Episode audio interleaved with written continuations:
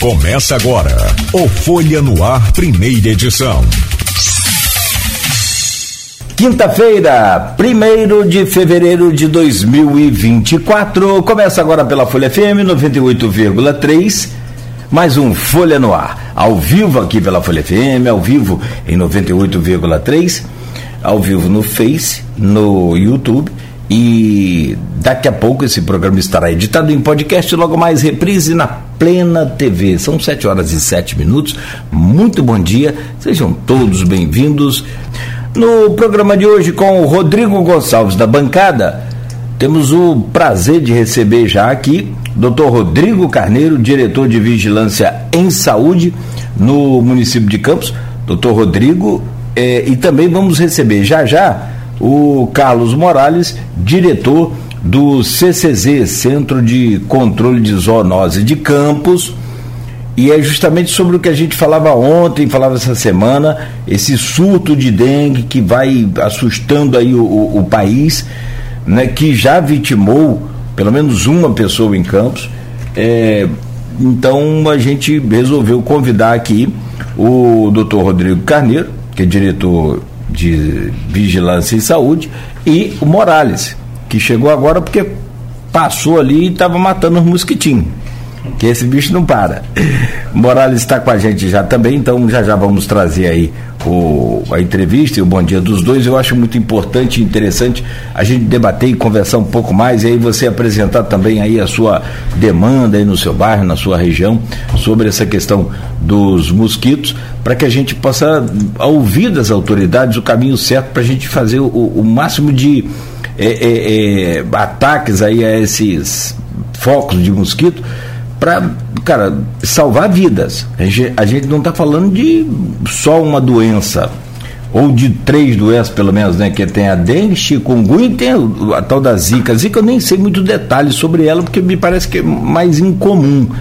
Mas a chikungunya, e aí eu sei um pouco, é, as pessoas que contraem essa doença através desse mesmo mosquito sofrem, mas sofrem muito. E não sofrem num período só, tipo uma gripe, talvez tipo a dengue. Não, eles sofrem por um ano, por dois anos. Tem gente que. E aí vocês vão falar sobre isso.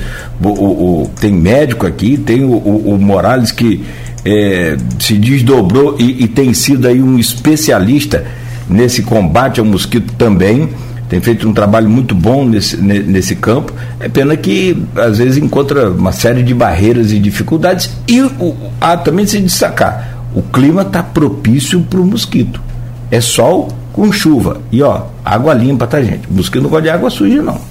Então, está faltando também uma parte nossa da população. Vamos falar sobre tudo isso todos os alertas e, e, e diagnóstico, tratamento, o combate ao mosquito, os cuidados e né, outros detalhes mais sobre números também que o Rodrigo já apurou, já levantou lá para que ele possa trazer isso aqui em pauta hoje. É, deixa eu trazer o, o bom dia aqui do nosso querido Rodrigo Carneiro, Logo a seguir a gente traz o Morales pela ordem alfabética. Eu vou inverter, mas depois a gente. Eu acho que deu problema nessa câmerazinha, mas a gente traz o bom dia do doutor Rodrigo Carneiro, diretor de Vigilância e Saúde no município de Campos. E é um prazer sempre renovado parceiro nosso da pandemia, orientando a gente, buscando aí é, é, trazer para a gente aqui todas as informações possíveis naquele momento crítico. A gente estava lembrando aqui quando ele chegou, eu falei, como é que tá, doutor? Tá tudo bem, tudo bem. Eu falei, é, também depois da pandemia, a gente está meio que pronto para muita coisa. Não queremos outra, né? Mas, infelizmente, temos aí um outro problema sério que nós vamos tratar aqui hoje. Doutor Rodrigo Carneiro, bom dia, bem-vindo, é um prazer. Bom dia, Cláudio, Rodrigo, meu xará, Morales, meu amigo, Beto, é, e todo mundo que está ouvindo a gente. Obrigado pelo convite. Importante a gente estar tá aqui para poder conversar sobre agora o novo problema em termos de doenças infecciosas, que é a dengue, é o principal problema da cidade hoje. É, então, a gente vai conversar sobre o que, que a gente tem que fazer, o que, que a população tem que fazer, orientar a população, não só com relação à prevenção, importantíssimo, até o, o foco mais importante é a prevenção, mas também a gente está passando por um aumento do número de casos e orientar a população do que, que ela deve fazer a partir de quando ela deve procurar auxílio médico e onde que ela deve ir. Então é importante o nosso encontro hoje para poder é, orientar a população e com isso que a gente tenha um menor número de casos e que as pessoas não apresentem quadros muito, muito graves. Perfeito. Bom, deixa eu trazer o bom dia do Rodrigo. Vou, vou te pular aqui, Morales, só por causa dessa, dessa câmera que deu um problema, mas a seguir a gente já, enquanto o Rodrigo fala ali, eu consigo acertar esse detalhe aí. O Rodrigo Gonçalves, hoje tem dois Rodrigos aqui na mesa. Se um já é bom, dois, então melhor ainda, né? Meu caro Rodrigo Gonçalves, bom dia, bem-vindo, sempre muito bom, importante, né? Dividir essa bancada e contar com sua presença aqui. Bem-vindo, bom dia. Bom dia, Cláudio, bom dia, Marcelão aqui na técnica, um bom dia especial aos nossos entrevistados, o Rodrigo Carneiro e o Carlos Morales. Agradecer a companhia, a companhia de todo mundo também, 98.3. É sempre um prazer ter vocês aqui nessa manhã de muita informação. Hoje é um, um programa muito importante diante de todo o cenário que a gente vem registrando em todo o Brasil em relação à dengue. Então é muito importante a gente receber aqui duas pessoas que estão na Secretaria de Saúde. Claro que outras pessoas na Secretaria de Saúde estão empenhadas nessa questão né, do, da dengue, da questão do Aedes aegypti, mas a gente recebe duas pessoas que trabalham diretamente nessa situação, que é o Dr. Rodrigo Carneiro como médico infectologista e também o Morales, né, que está à frente do CCZ, que é responsável mais por esse trabalho de campo de combate aos criadouros, né. E aí é muito importante receber os dois aqui, porque a gente vai falar tanto da questão da prevenção, que é extremamente importante, como também da questão do novo fluxograma que foi criado pela Secretaria de Saúde justamente para facilitar esse atendimento evitar aí uma sobrecarga nos hospitais. E aí a gente vai falar um pouquinho sobre isso e também né, tentar é, alertar a população sobre possíveis sintomas para justamente fazer com que é, a gente não tenha aí casos mais graves. Você falou que esse ano nós não tivemos, graças a Deus, nenhum óbito registrado ainda em relação à dengue. Né, torcemos para que não haja, mas ano passado nós tivemos dois casos de óbitos confirmados né, foram mais de 2 mil casos registrados no ano passado, já vinha numa crescente mais para o fim de ano, já vi uma preocupação com esse início de 2024, com todo o ano de 2024, e esse início de 2024 já mostra aí né, que os números estão crescendo. É, o doutor Rodrigo vai poder falar um pouco melhor para a gente sobre esses números, né, mas o mais importante é essa reação que já existe por parte do, do CCZ, acho que são 19 bairros que estão recebendo mutirões, mas além dos mutirões, não basta só a gente jogar essa responsabilidade para o poder público, é importante que toda a população esteja aí envolvida nesse combate. E é exatamente sobre isso que a gente vai falar já já. Você quer ir para o intervalo, Cláudio? Aí a gente volta para consertar essa. Já foi? Ah, então tá bom. que aí a gente volta falando né, sobre isso, mas eu acho que a gente pode já. Sim começar. Só trazer o bom dia do Morales, então? Já O Morales é bonito. Se eu deixo ele feio aqui, fica ruim pra gente, né? Morales, bom dia, bem-vindo. Desculpa aí o problema técnico, às vezes alheio, é claro, a nossa vontade. Prazer sempre recebê-lo aqui também.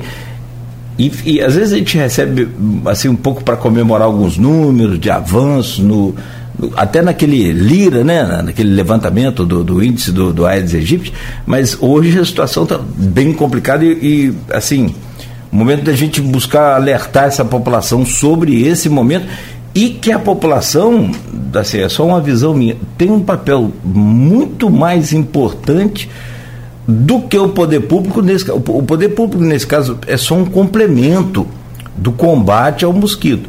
Porque se você não quiser o poder público não pode entrar na sua casa sem mandado oficial sem toda aquela burocracia. Então é outra história. Tem casos que a gente sabe que é preciso ter o, o mandado oficial, mas na maioria dos casos, inclusive, nem a gente permite que entre na casa da gente o, o, o agente do, do CCZ e aí a gente acaba chegando no nível que está aí esse índice de, de, de, de, infestação do mosquito. Bom dia, bem-vindo, amigo. Bom dia, Cláudio. É importante até a gente citar que é fundamental né, a participação da sociedade. Mas quero dar um bom dia a você, Cláudio, e a todos os ouvintes é, da 98.3, que é muito importante o que a gente vai estar tá colocando aqui nesse período, no que está acontecendo na cidade. O doutor Rodrigo é uma pessoa é, participativa, que vem trabalhando em prol disso, né? então isso é muito importante. Quero dar um bom dia para o doutor Rodrigo Carneiro. E dizem que é um Rodrigo é bom, você imagina dois, né? Então, Rodrigo também aqui, um abraço, muito importante. O é. Beto ali na produção Meio, Você, que, Croquinho. meio que depende do Rodrigo, né? É verdade. Aqui no nosso caso, graças a Deus, são dois bons. E você, Claudio, você que é uma pessoa que a gente já, já, já tem uma amizade, né, de família há muitos anos, um conhecimento e uma aproximação, isso é muito bom, porque você sempre sai na frente com essas informações e é muito importante para a sociedade. Tá certo. Obrigado pela presença, obrigado pelo carinho sempre. Rodrigo Gonçalves, por favor, pode abrir essa pauta aí A que gente é. aqui hoje vai fazer meio que uma interação, então vocês podem interagir entre vocês, até para ajudar nisso aí, né? Não precisa ser. ah, Eu vou direcionar perguntas às vezes a uma pessoa, mas às vezes é o outro que tem mais, é, vamos dizer assim, conhecimento na, naquele assunto específico. Não, os dois sabem muito sobre dengue, mas eu queria primeiro entender o, o atual cenário em relação a. a preocupação em relação ao aumento da doença. A gente realmente vem vendo no noticiário nacional que há um crescimento em todo o país em relação a isso, uma preocupação muito grande. É, Campos, é, há essa um clima às vezes muito propício para a proliferação do Aedes aegypti e também acaba acontecendo essa ocorrência de casos. Como é que está esse cenário hoje, doutor? É, existe uma preocupação porque há um novo tipo é, de dengue circulando? É o mesmo tipo? Porque sempre se fala tem o tipo 1, tipo 2. Como é que está esse cenário hoje? Por que tão, é tão grande essa preocupação?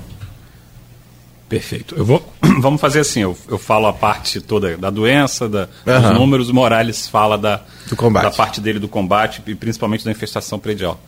É, bom, primeiro, desculpa, eu chamei o Marcelo de Beto, é o costume. É, porque é Beto. Sempre é o Beto que está aqui. Ele se parece um pouco. Se parece. Não sei se foi, foi um elogio ou foi uma. Aí depende. Mas vamos lá. É, Eu vou ficar quieto. é, você tem inteira razão, Rodrigo. A gente tem uma a preocupação que já é passada, inclusive, pelo próprio Ministério da Saúde e pela Secretaria Estadual de Saúde, desde dezembro de 23, né, nós recebemos na Secretaria aqui de Campos eh, os informes, né, as, as notas que são publicadas tanto pelo Ministério quanto pela, pelo Estado, pela Secretaria Estadual, eh, alertando sobre eh, o, o- a grande possibilidade do aumento do número de casos de dengue, o que vem se confirmando, e a gente também acompanha o que está acontecendo no resto do país. Vocês vão lembrar que no final do ano passado, ah, o- a região sul ela eh, sofreu, como quase todo ano, né, grande quantidade de chuva, eh, e isso veio demonstrar então que o aumento do número de casos já começou em dezembro lá. E, historicamente, a gente aqui em Campos, a gente eh, vivencia esse, esse aumento da, eh, das chuvas, normalmente em janeiro, fevereiro, que são ah, os meses com os índices pluviométricos maiores e isso vem se confirmando também.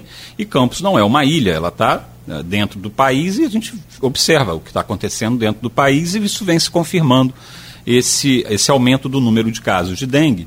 Ah, e nós ah, sempre fazemos na vigilância eh, a avaliação cronológica, avaliação comparativa com anos anteriores, com épocas do ano, do, do, do ano anteriores e os, meses, e os últimos meses. Porque assim a gente consegue estimar como que a doença vai se comportar.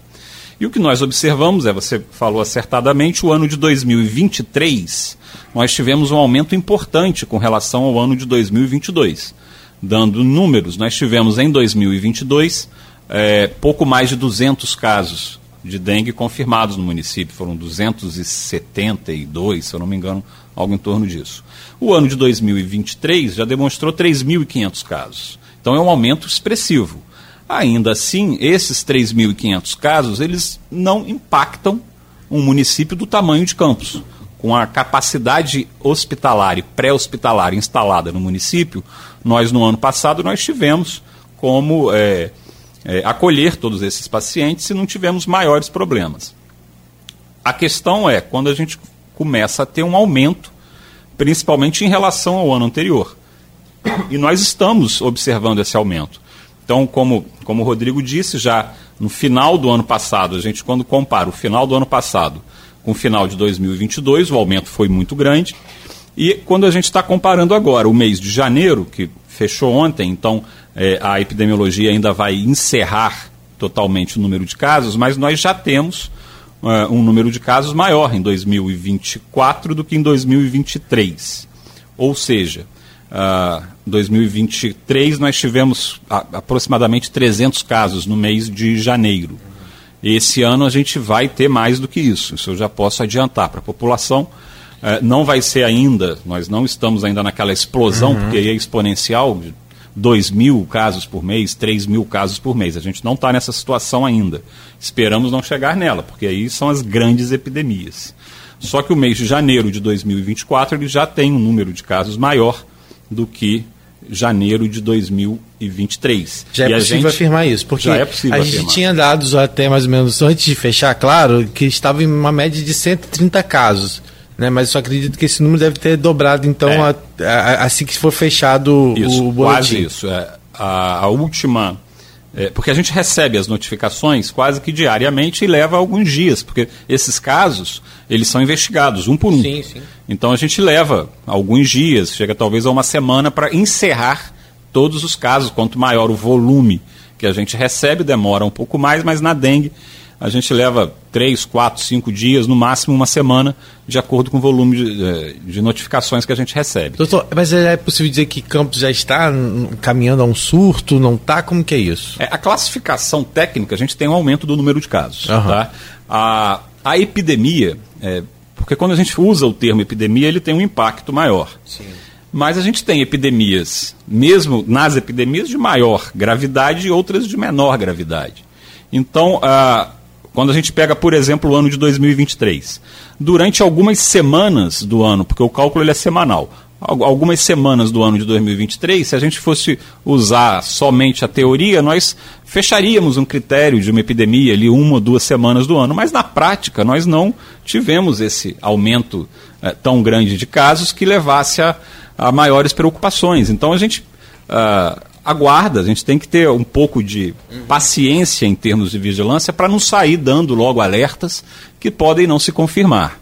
Então, ah, para te dar em números, hoje, é, a última atualização, se eu não me engano, de 28 ou 29 de janeiro, a gente já estava com quase 300 casos de dengue. Então, por isso que eu estou afirmando para você, a gente já uhum. tem um número de casos maior ah, do que janeiro de 2023. Esse número ainda vai aumentar um pouco porque nós recebemos notificações nesses últimos dias, né, durante essa semana, e então a gente em breve vai divulgar qual que foi o número oficial do mês de janeiro, mas ele já está maior do que o mês de janeiro de 2023. Então, é, seguimos na tendência de alta, é, esperamos que esse aumento ele não seja uma, não tenha aquela aceleração da curva onde ela faz aquele pico, por quê? Aí a gente vai ter o risco uhum. de uh, superlotação, de, de, emergências, de pronto atendimentos. Então, uh, importantíssimo nós estarmos aqui, por isso que motivou a reunião da semana passada sobre o fluxograma, é uhum. é isso que motiva a comunicação tá alertando sim, a população. Sim. E então, a gente importante. Só, é, só para né, reforçar o que você está dizendo aí, ontem foi divulgado o. como se fosse um novo boletim do governo do estado, né? E só para as pessoas terem noção da gravidade que é, que Campos, pelo que o senhor está falando, ainda está, né, apesar dessa preocupação, acho pelo trabalho que vocês estão fazendo em conjunto, de alerta, até mesmo dos mutirões que vocês estão fazendo, um trabalho que é rotineiro, né, a situação ainda não está, vamos dizer assim, naquela, naquela, naquele susto, mas assim, naquela, naquela aquele pavor ainda. Por mais que a população precise sempre, independente de qualquer coisa, estar atento e ligado. Mas no estado do Rio de Janeiro, só no início desse ano, nas quatro primeiras semanas, já são 17.437 casos. Sendo que no ano passado, o estado teve 1.441 casos nesse mesmo período. Então, assim, é uma preocupação muito grande e, inclusive, já tem mortes ocorridas é, no estado do Rio de Janeiro esse ano proveniente da dengue. Né, que não é o caso aqui de Campos, a gente reforça que em Campos nós tivemos ao longo do ano passado duas mortes confirmadas, mas esse ano, graças a Deus, a gente não teve ainda. Então, assim, é um, é um, um cenário muito preocupante porque mostra que, que realmente né, a gente, como o senhor falou, e principalmente nesse período que muitas pessoas viajam, acabam visitando outras regiões, né, que talvez não tenha essa mesma rede de proteção que a gente trabalha aqui o ano todo. Então isso também é muito preocupante, né? Porque chega um período que é comum é, essa. E quando você vê que dentro do próprio estado do Rio de Janeiro a gente tem aí já 17 mil casos registrados, quando é, no ano de 2023, no mesmo período se teve 1.400, é realmente um, é um, um, um pulo muito grande, né? Isso. Então é, é isso que. É, é mil por cento? Da, da mil, é, mil por cento. Mil, mais, mais de mil por cento. Mais de mil, né? Mais de mil por cento. Foi o que nós tivemos de 2022 para 2023. Vocês sabem, mais de mil por cento de aumento. Vocês sabem, e eu não sei se vocês já ouviram, daqui a pouco vai ter comentários aí, daqui. Eu já ouvi essa semana mesmo o cara falar, ah Nogueira, mas isso aí é porque agora não tem Covid e estão inventando. Rapaz, é um negócio tenso, muito complicado. Não sei se você já ouviu, Rodrigo. O, o Morales ou você, o Rodrigo, doutor sim, Rodrigo. Sim. É, tem é, os trazedores do caos, né, as pessoas que acham que tem sempre um complô, mas não, a gente está aqui na, é, exercendo a nossa obrigação, enquanto ocupando cargos de gestão, de informar a população. Então, a gente não quer criar pânico, ainda bem que o Covid ele está dando um, um, um refresco, tomara que se acalme e vire endêmico definitivamente, e só virou endêmico por causa da vacina, que normalmente são as mesmas pessoas que estão falando isso. São as mesmas pessoas que são contra a vacina, já estão falando contra a vacina da aí, dengue. Não, quando a vacina, desculpa, perdão, é que a gente acabou se envolvendo tanto, e ouvindo vocês a gente acaba aprendendo. É, e é por isso que a gente só informa o que os especialistas, os profissionais falam. Mas aí a gente acaba se entusiasmando na hora de falar, desculpa. Mas assim, Aí depois que a vacina deu certo, que combateu a, a Covid, que não acabou, mas que combateu, é, graças a Deus acabou com a pandemia, foi a vacina, não foi outra coisa, foi a vacina. Eles agora inventaram que a vacina está dando infarto. E é um negócio assim absurdo. Assim, você entra num grupo de WhatsApp popular, não, eu conheço muita gente que infartou depois dessa vacina. É. É isso que está motivando as baixas procuras na população infantil. Então, é aquilo, é o trabalho diário de você ter que ficar rebatendo uh, essas pessoas. Vou passar para o Morales para ele dar uh, aqui a, o, a, situação da parte do controle. E depois a gente volta para falar do fluxograma, até para falar um pouquinho Sim. mais sobre a doença, sintomas. Né? É importante a gente alertar sobre isso, até porque, é, como a gente falou, é, a gente está no início de ano bem atípico em relação a essa questão do. Para Morales falar da questão do combate, a gente vai falar sobre essa questão das pessoas que vão viajar também, que é importante ficar alerta, né?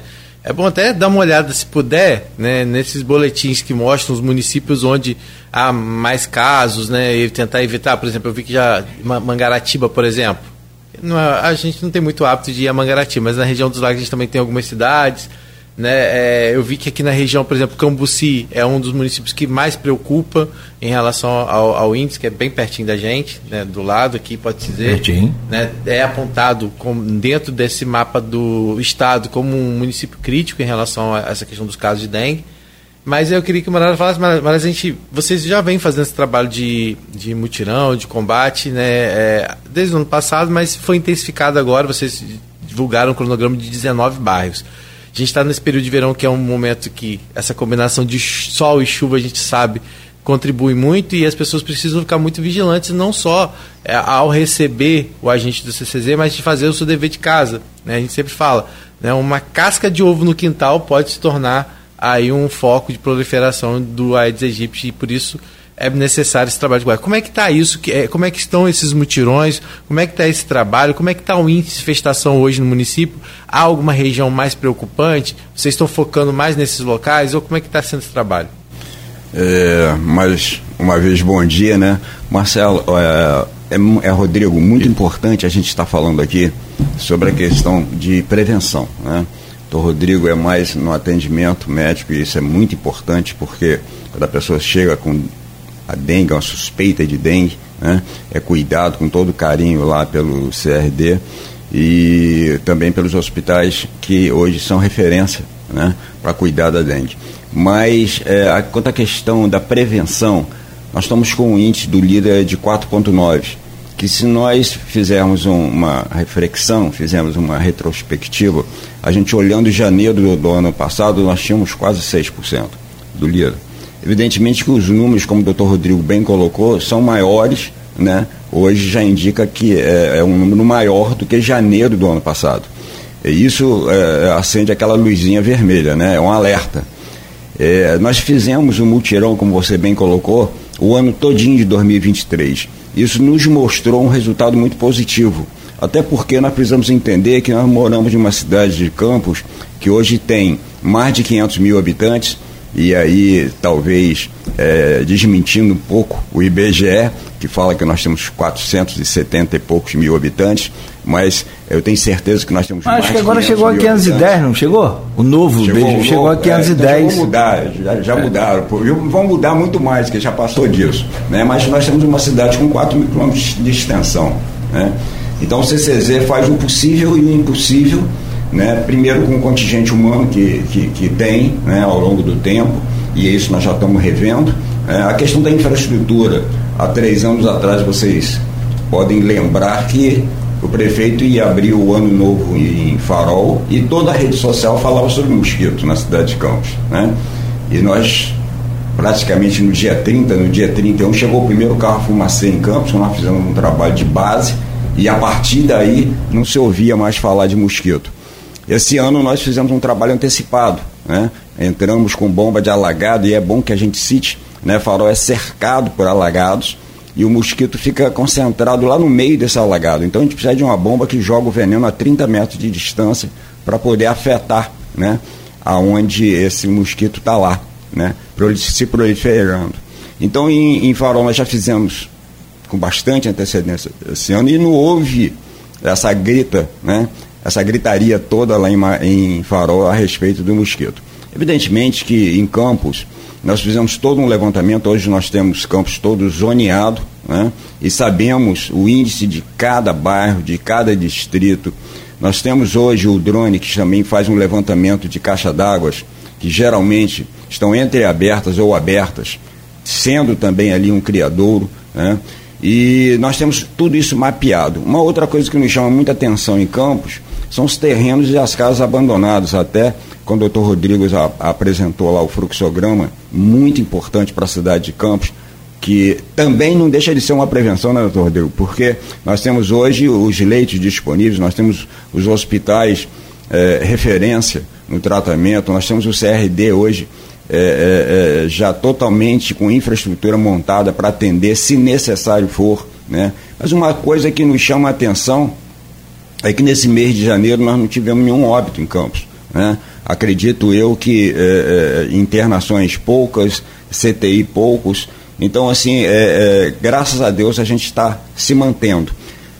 A, a dengue está sendo um alerta é, em epidemia no Brasil inteiro. Nós temos aqui o Espírito Santo já em epidemia e outros estados em epidemia. Né? E Campos, em, graças a Deus, nós estamos fazendo um trabalho de base. Um trabalho que deu certo, como você falou, Rodrigo, a questão dos mutirões. Os mutirões são muito importantes porque é um mutirão intersecretarias e quando você vai, você não vai só com o CCZ, mas você vai com a limpeza pública, você vai com a postura. Por quê? Como eu falei, em cada rua que você passa, você vê lá vários imóveis abandonados, vários imóveis com mato alto, com sujeiras, e muitas das vezes o nosso agente não pode entrar ali. É, tem morador de rua que fica dentro daquela casa e, e torna um perigo para os nossos agentes de endemias. Né? Então nós temos feito esse trabalho intersecretarias quando entra a limpeza pública e a postura para notificar esses imóveis abandonados. Hoje, além dessas secretarias, também temos hoje uma parceria com o Ministério Público.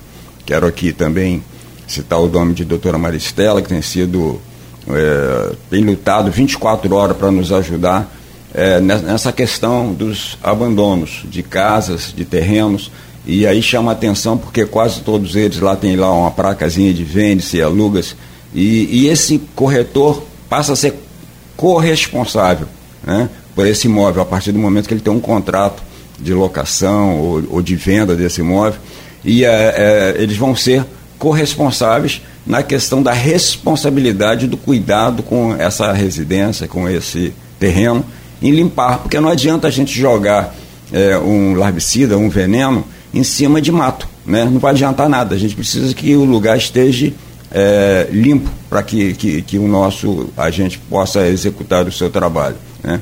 É, mas uma, uma coisa que chama muita atenção e a gente precisa frisar isso, 80% da dengue está dentro da sua casa.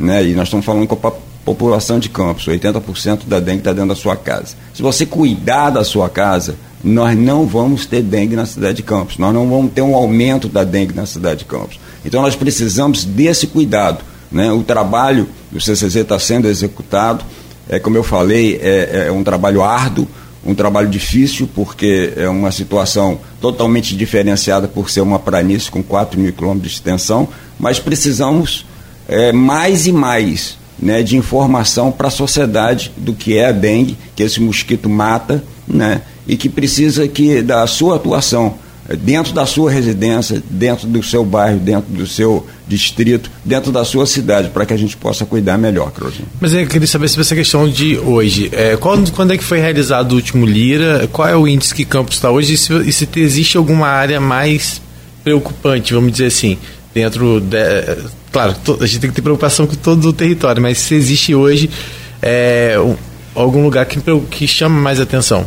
Rodrigo, olha bem, é, como eu falei, o Lira foi feito em janeiro, né, é quadrimestral.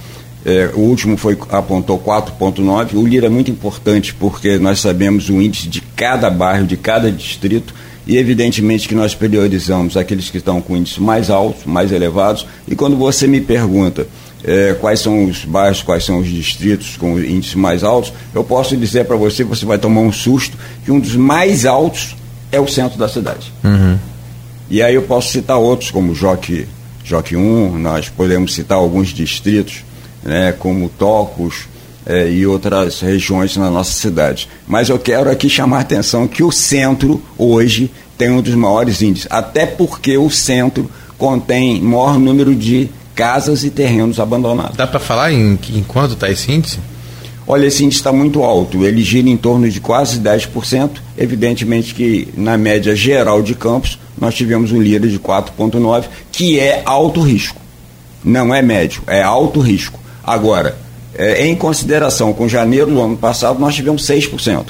Hum, né? Então. E os números foram altos, nós ficamos muito preocupados, chegamos a, a, a questionar a questão da epidemia na cidade, né, doutor Rodrigo? Nós sabemos disso, nós acompanhamos né, com muito é, medo, mas com muito trabalho. Né? E eu acho que se a gente continuar com o nosso trabalho e a população entendendo isso, sendo informada, né?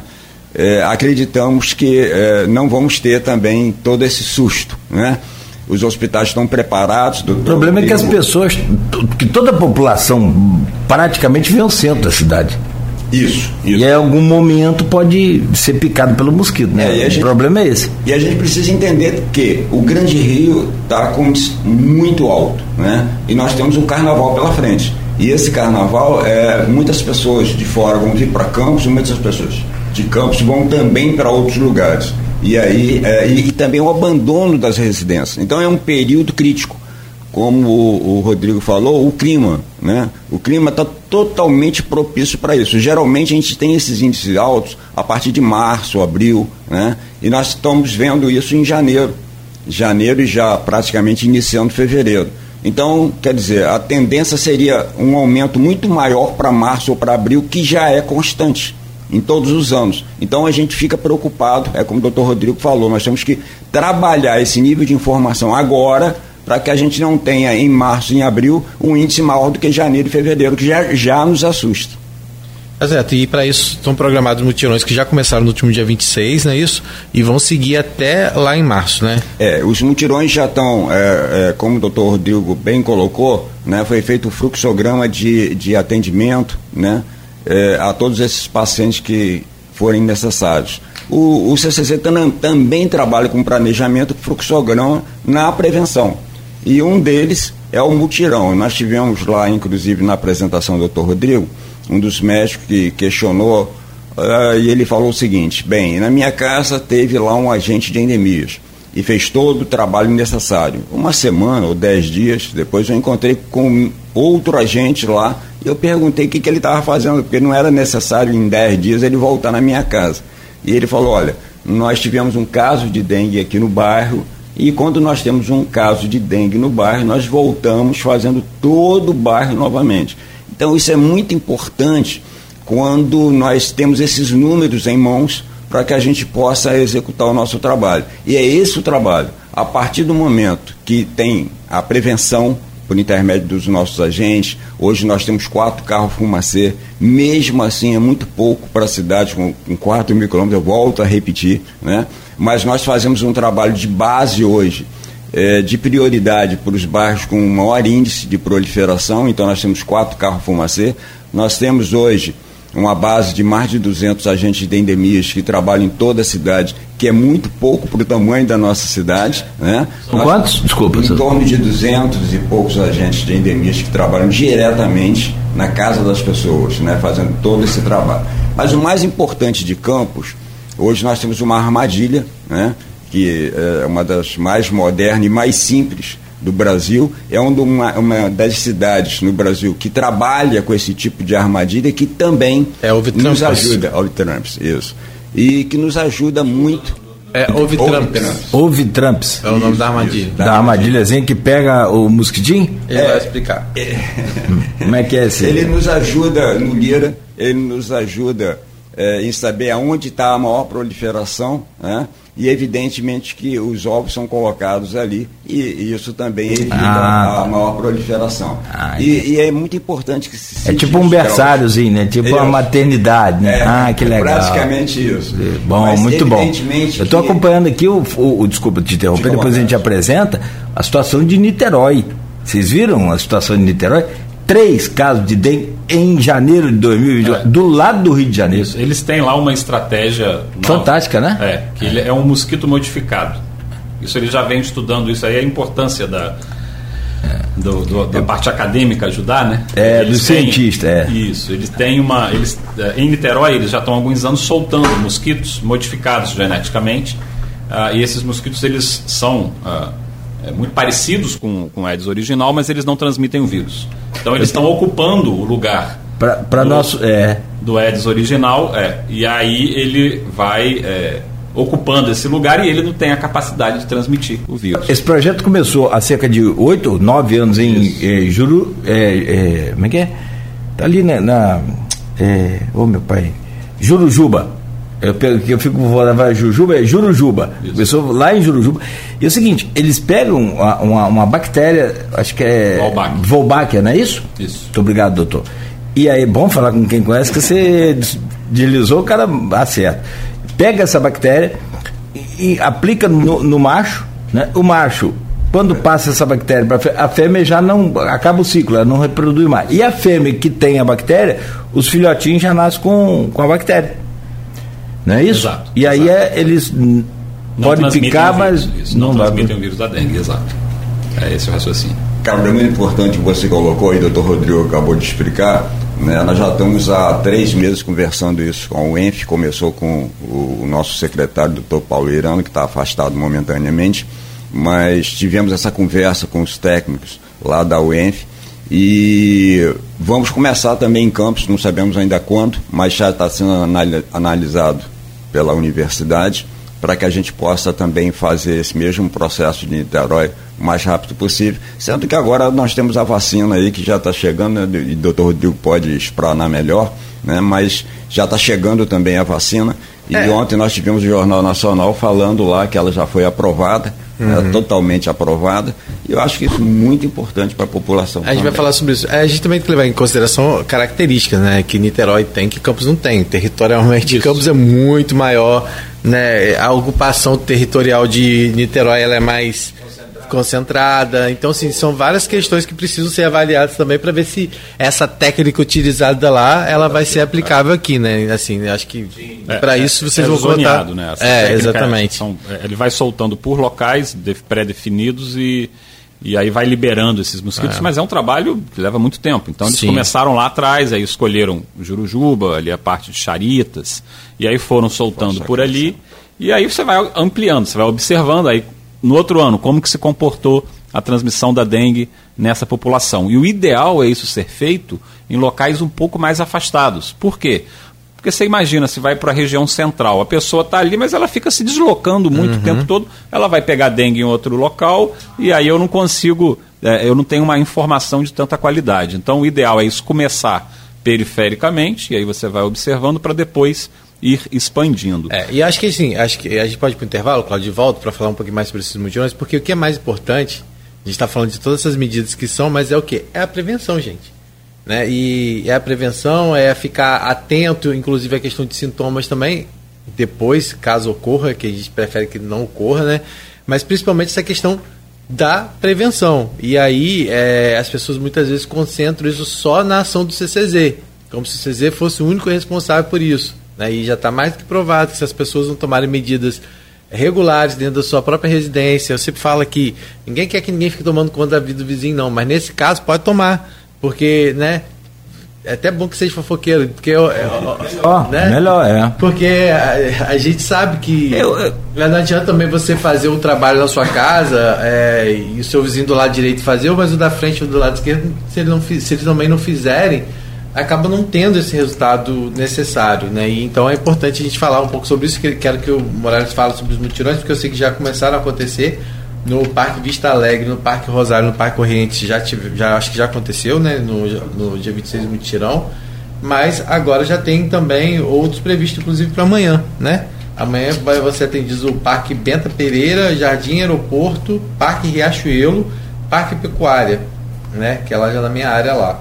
É, e aí a gente vai falar um pouquinho mais sobre esses mutirões, como que eles acontecem, até para orientar, Nogueira, naquele sentido que você fala, que muitas vezes as pessoas ainda têm resistência em receber ah, os tem, agentes, tem. Né? E fala, ah, porque é, eu não sei, perigoso, mas o Morales sempre fala que é bom que ele mesmo reforce sempre a questão da identificação para que as pessoas fiquem tranquilas. E aí a gente fala também com o doutor Rodrigo Carneiro um pouco mais sobre é, não, Gente, desculpa, Rodrigo, e não tem multa, não tem penalização, não tem nada para quem, é, por porventura, foi encontrado um foco de porque existe uma preocupação das pessoas também, eles vão entrar aqui em casa, vão multar.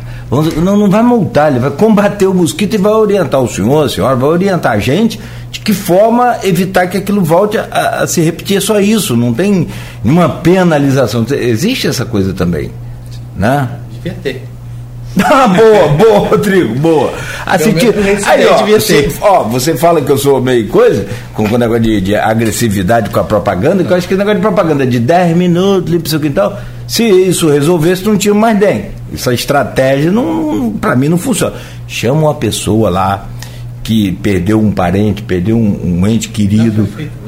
Tá bem? Não funcionou, não? Nada. Tem que manter, é dói no bolso e resolve. É, então vamos criar uma multa. Então, boa, Rodrigo. Você ia falar, doutor? Não, vocês estão punitivistas, né? Tem, é, sim, tem, sim. Tem a corrente garantícia punitivista. Vocês estão no punitivismo, mas eu acho que eu mas sou. Igual trânsito, eu tendo a ser garantista, mas eu concordo com vocês. É, não, acho assim, acho, acho que já, já passou dessa parte que o senhor está falando. Acho que infelizmente, assim, claro que isso não é, não é feito dessa forma, mas é uma discussão muito maior, mas é precisa realmente, pelo menos para os residentes, porque é, eu acho que assim, até mesmo na questão desses imóveis vazios, dos terrenos abandonados, eu sei que. Mas há... aí nesse caso eu acho que ah, tem. Ah, mas, mas é, é muito significativo, porque o cara às vezes não paga nem PTU, aí ele vai pagar a, a, a, a multa.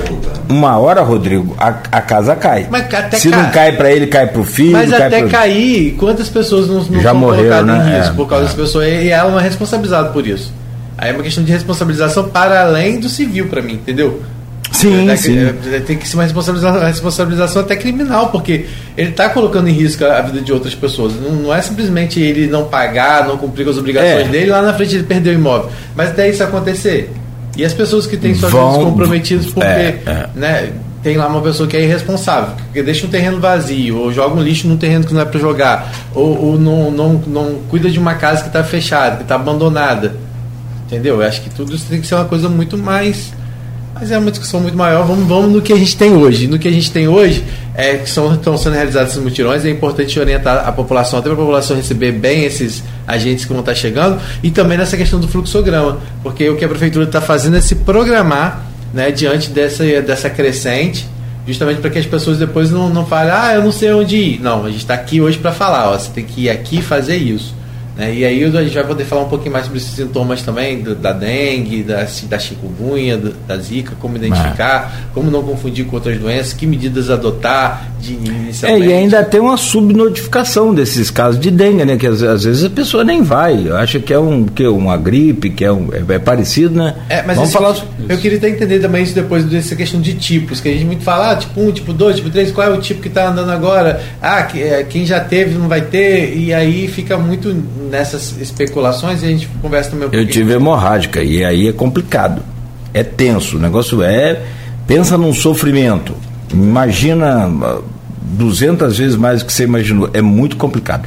Estamos ao vivo, 7 horas e 55 minutos, conversando aqui com o Carlos Morales, diretor do CCZ, Rodrigo Carneiro, diretor de Vigilância em Saúde, e trazendo aqui um alerta especial à população sobre o surto, o aumento absurdo de casos de dengue no estado do Rio, também em Campos, que não é diferente. Eu falava sobre o trânsito.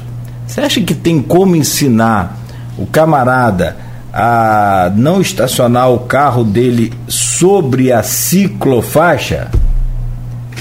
Hum, cara, na boa, não tem como. Só se coloca, sabe como? Não, não tem jeito, não, é difícil. A, a, a ciclofaixa está ali, está toda orientada, está toda sinalizada. Tá toda vermelha, tem os baixões e ainda assim o sujeito bota o carro. Em Vila Velha, eu falava até aqui com o bota o carro sobre. É, não, mas é rapidinho. Não existe rapidinho, cara. Não, ninguém. Não, não pode fazer isso, não é assim. Em Vila Velha, as ciclofaixas na área central elas são sobressaltadas ao asfalto, são, são mais altas do que o asfalto, tem um, um outro nível, né? Tem 10, 15 centímetros. E aí sim, é mais complicado, mas é provável, eu não vi, mas é provável que tem gente que ainda arrisca colocar o carro. Mas assim, é tudo uma questão de punição. Já passou muito dessa fase de orientação. Não acredito mais muito nessa coisa também não. Pode ser os dois, Pode. É o que a gente está fazendo aqui, orientando, buscando a informação na fonte, que são vocês, para orientar a população. Tem participação aqui, tem pergunta para vocês. É, tem gente com dengue aqui já falando que está com dengue. Enfim.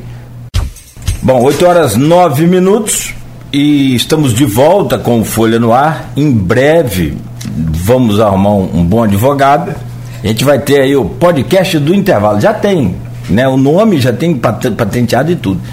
Provavelmente precisaremos de um, não é nem boa produção, mas um bom advogado.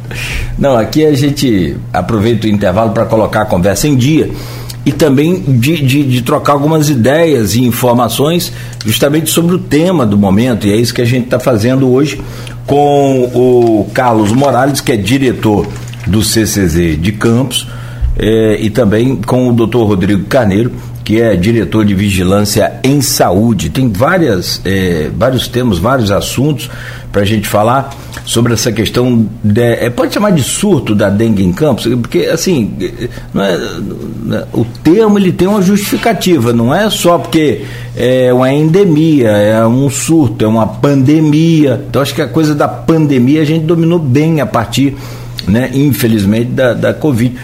Pode chamar de, de surto, doutor? É até pode. É, a gente tem o aumento do número de casos e esse aumento do número de casos aí ele vai tendo as graduações. Então, é, a partir do momento em que esse aumento ele ocorre em um intervalo de tempo pequeno e é um aumento é, significativo, aí a gente já entra nas classificações de epidemia. Sim, epidemia. Então, no momento, a gente tem aumento do número de casos. Tecnicamente é esse o, o termo. sim, e alerta aí a população. Nós voltamos o oferecimento de Coagro, Proteus Unimed Campos, Laboratório Plínio Bacelar e vacina Plínio Bacelar. Campos agora tem sol. É, conforme a gente falou, a previsão de sol entre nuvens durante o dia de hoje.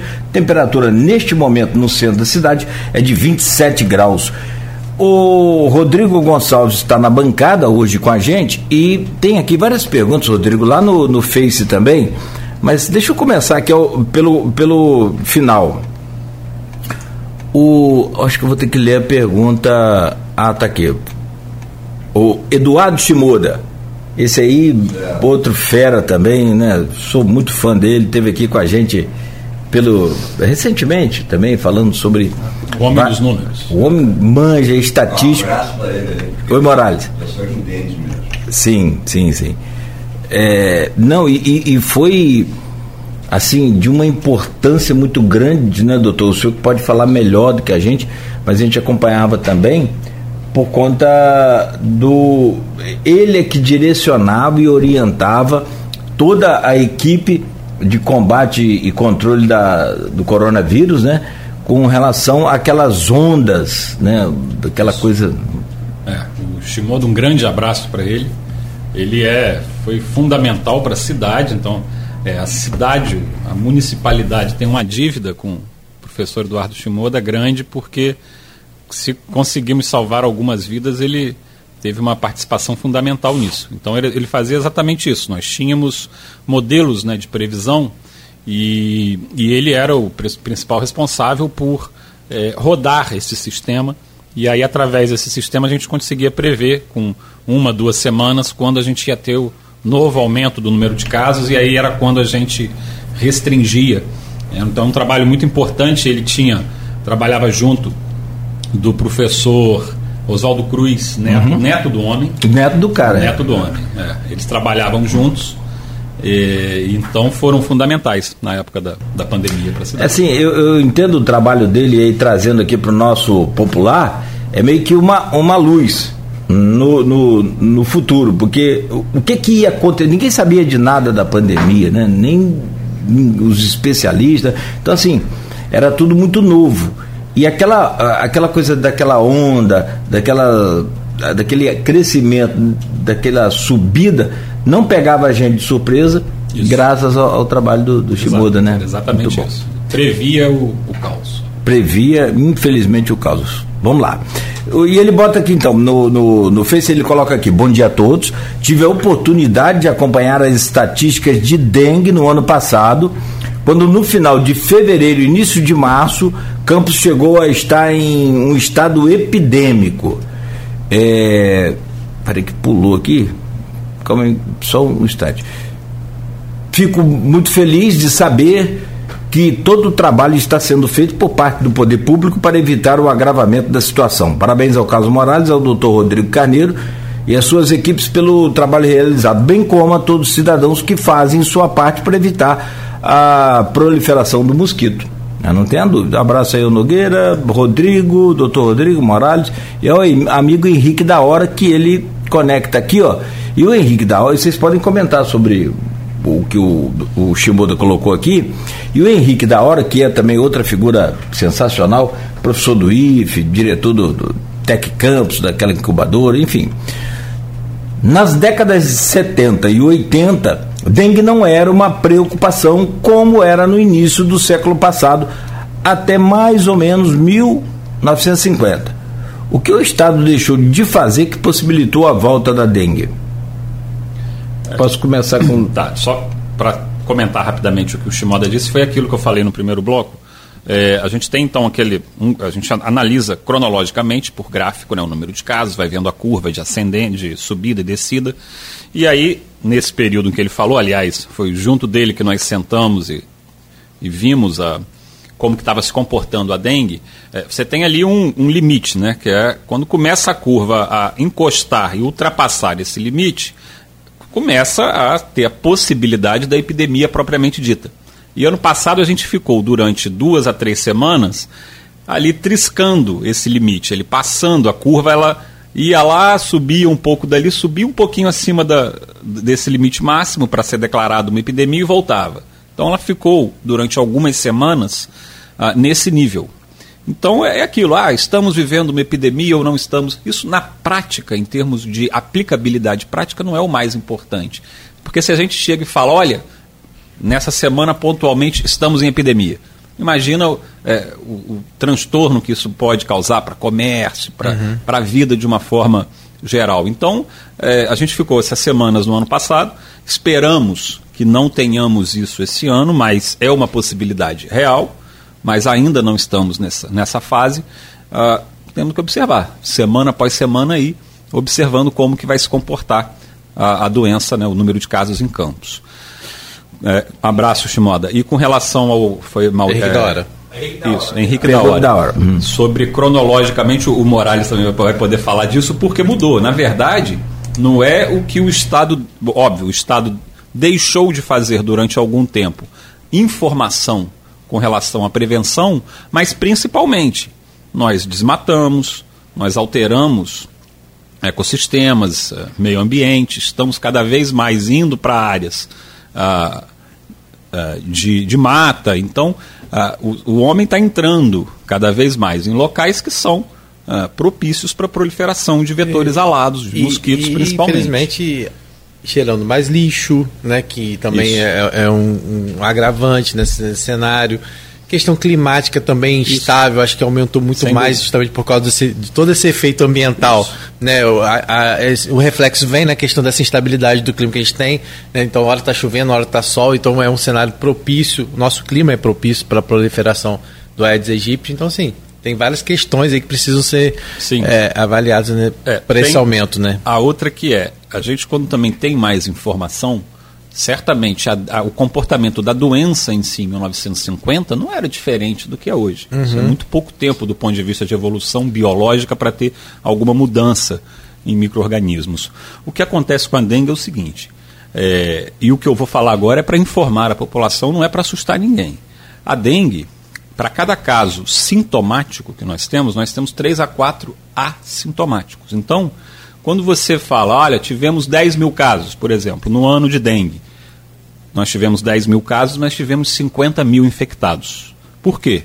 Porque a maior parte é assintomática ou oligossintomática. Os sintomas são muito uhum. discretos. É, você fica um ou dois dias com um pouco de dor no corpo, uma prostração e era dengue.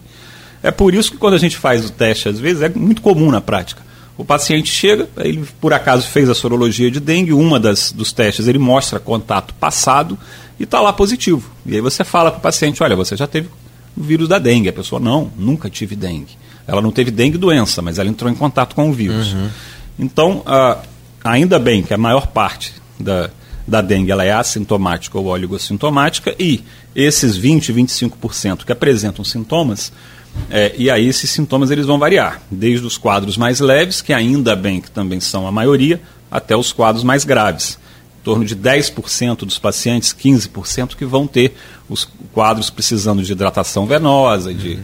é, hospitalização, e desses, ainda bem que menos de 1% que vão para UTI. Então, a letalidade da dengue, ela não é uma letalidade alta, uhum. em torno de 0,5%. Aproveitar que você entrou nesse, né, para falar um pouquinho sobre isso, até para as pessoas entenderem, porque muito fala assim, ah, tipo 1 da dengue, tipo 2 da dengue, agora é o tipo 2, agora é o tipo 3.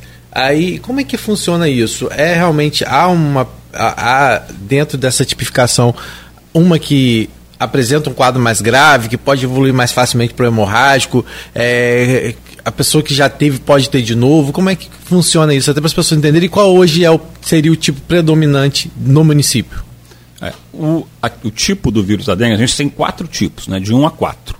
Uh, se você parar para uh, ah, observar individualmente, não é o tipo da dengue que é o mais importante fator de gravidade.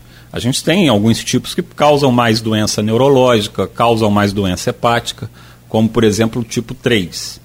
Mas se você for fazer uma análise univariada, que a gente chama, não é o mais importante o tipo da dengue. O, ma o mais importante é quando a gente tem uma entrada de um novo sorotipo em uma população. Por quê?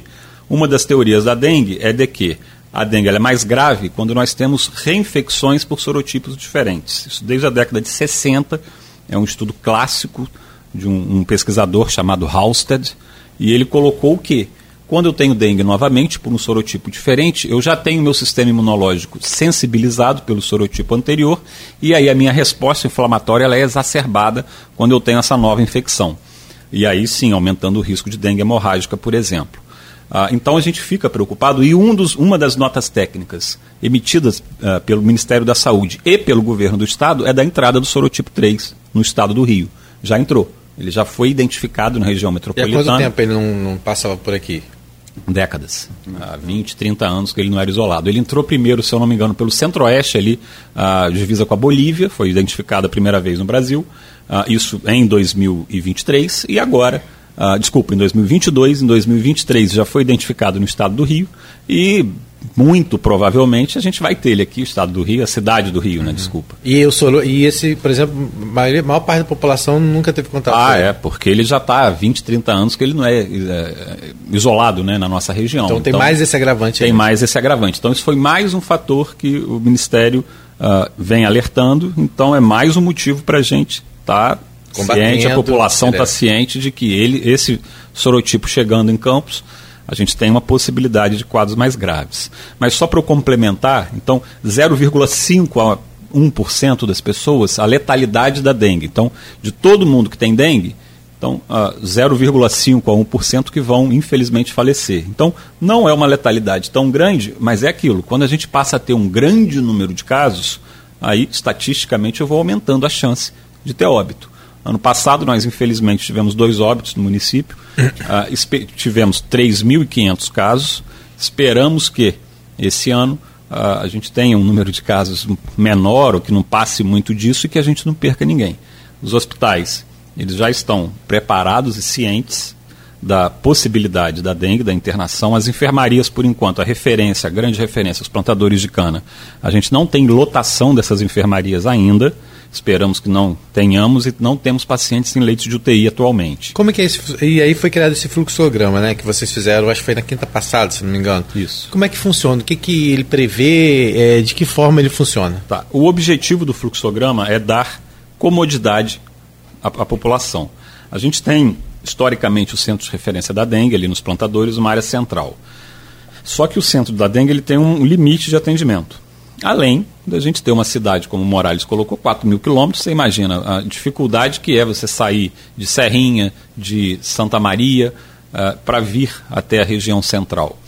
Então, o nosso objetivo é, nós sabemos que te teremos o aumento do número de casos, a gente não quer, é, a gente quer facilitar a população, dar comodidade à população e fazer uma intervenção o mais rápido possível. Então, nós descentralizamos o atendimento. Nós temos referências regionais, que são as unidades pré-hospitalares, elas estão aptas a receber os pacientes e iniciar a hidratação venosa, que é fazer soro na veia. Essa é a principal medida, quando feita no início do quadro, que não vai deixar ou vai diminuir a chance desse paciente ter um quadro mais grave. A dengue ela se caracteriza por você perder líquido de dentro dos vasos.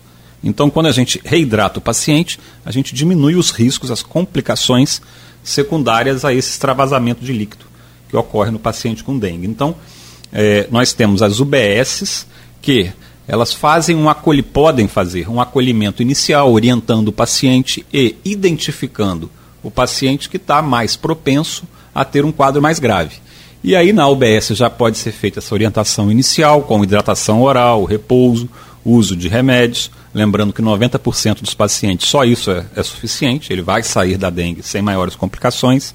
Então as UBS podem fazer isso, como podem referenciar. Então, fala, olha, você já, eu já estou identificando aqui, você está com uma pressão que está querendo cair um pouco, você tem uma sudorese, você está com uma dor que é mais estranha, vai para o pH. Aí o paciente ele vai até o pH de referência, nós temos o pH em todas as regiões do município, e lá ele vai ser avaliado então pelo médico que já vai decidir, olha, já vou entrar com a hidratação venosa. Ou, não, você já tem que ir direto para o hospital. Então, a gente está treinando a rede. É, Quinta-feira foi o pontapé inicial, com os dados que Morales passa para a gente de infestação. A gente cruza com o número de casos. E aí a gente viu que vamos descentralizar, começamos a fazer isso na quinta. Uh, hoje vai ser publicado, então, é, explicado esse, esse esse fluxograma de descentralização, mostrando as referências regionais, onde que interna. E a gente está começando aí em cada uma dessas. Já pode adiantar para a gente ou ainda não? Está é, tá com a comunicação, só vendo a parte lá de layout, essas coisas, mas isso deve ser publicado hoje. Uhum. É, e a gente está começando agora, então, além de visitas e é, mandar né, o fluxograma, vai ter visita presencial, principalmente nas UPHs, para a gente ir é, afinando a, essa conversa com o pessoal. E você, eu me lembro quando você fala em descentralizar, me lembro que no, a, a pandemia começou, é, era no final do governo Rafael Diniz. Isso, 2020. 2020. É, foi dezembro de 19 que foi identificado, mas dezembro, o começou a comer em 2020. É. E era Rafael Diniz. Rafael Diniz. Uhum. Que foi a eleição 2020, não é isso? É. Exato. Então, é, é primeiro fechamento, eu acho, o primeiro lockdown que nós tivemos. Foi Rafael Diniz. Foi Rafael Diniz. As escolas fecharam em março. Em, em...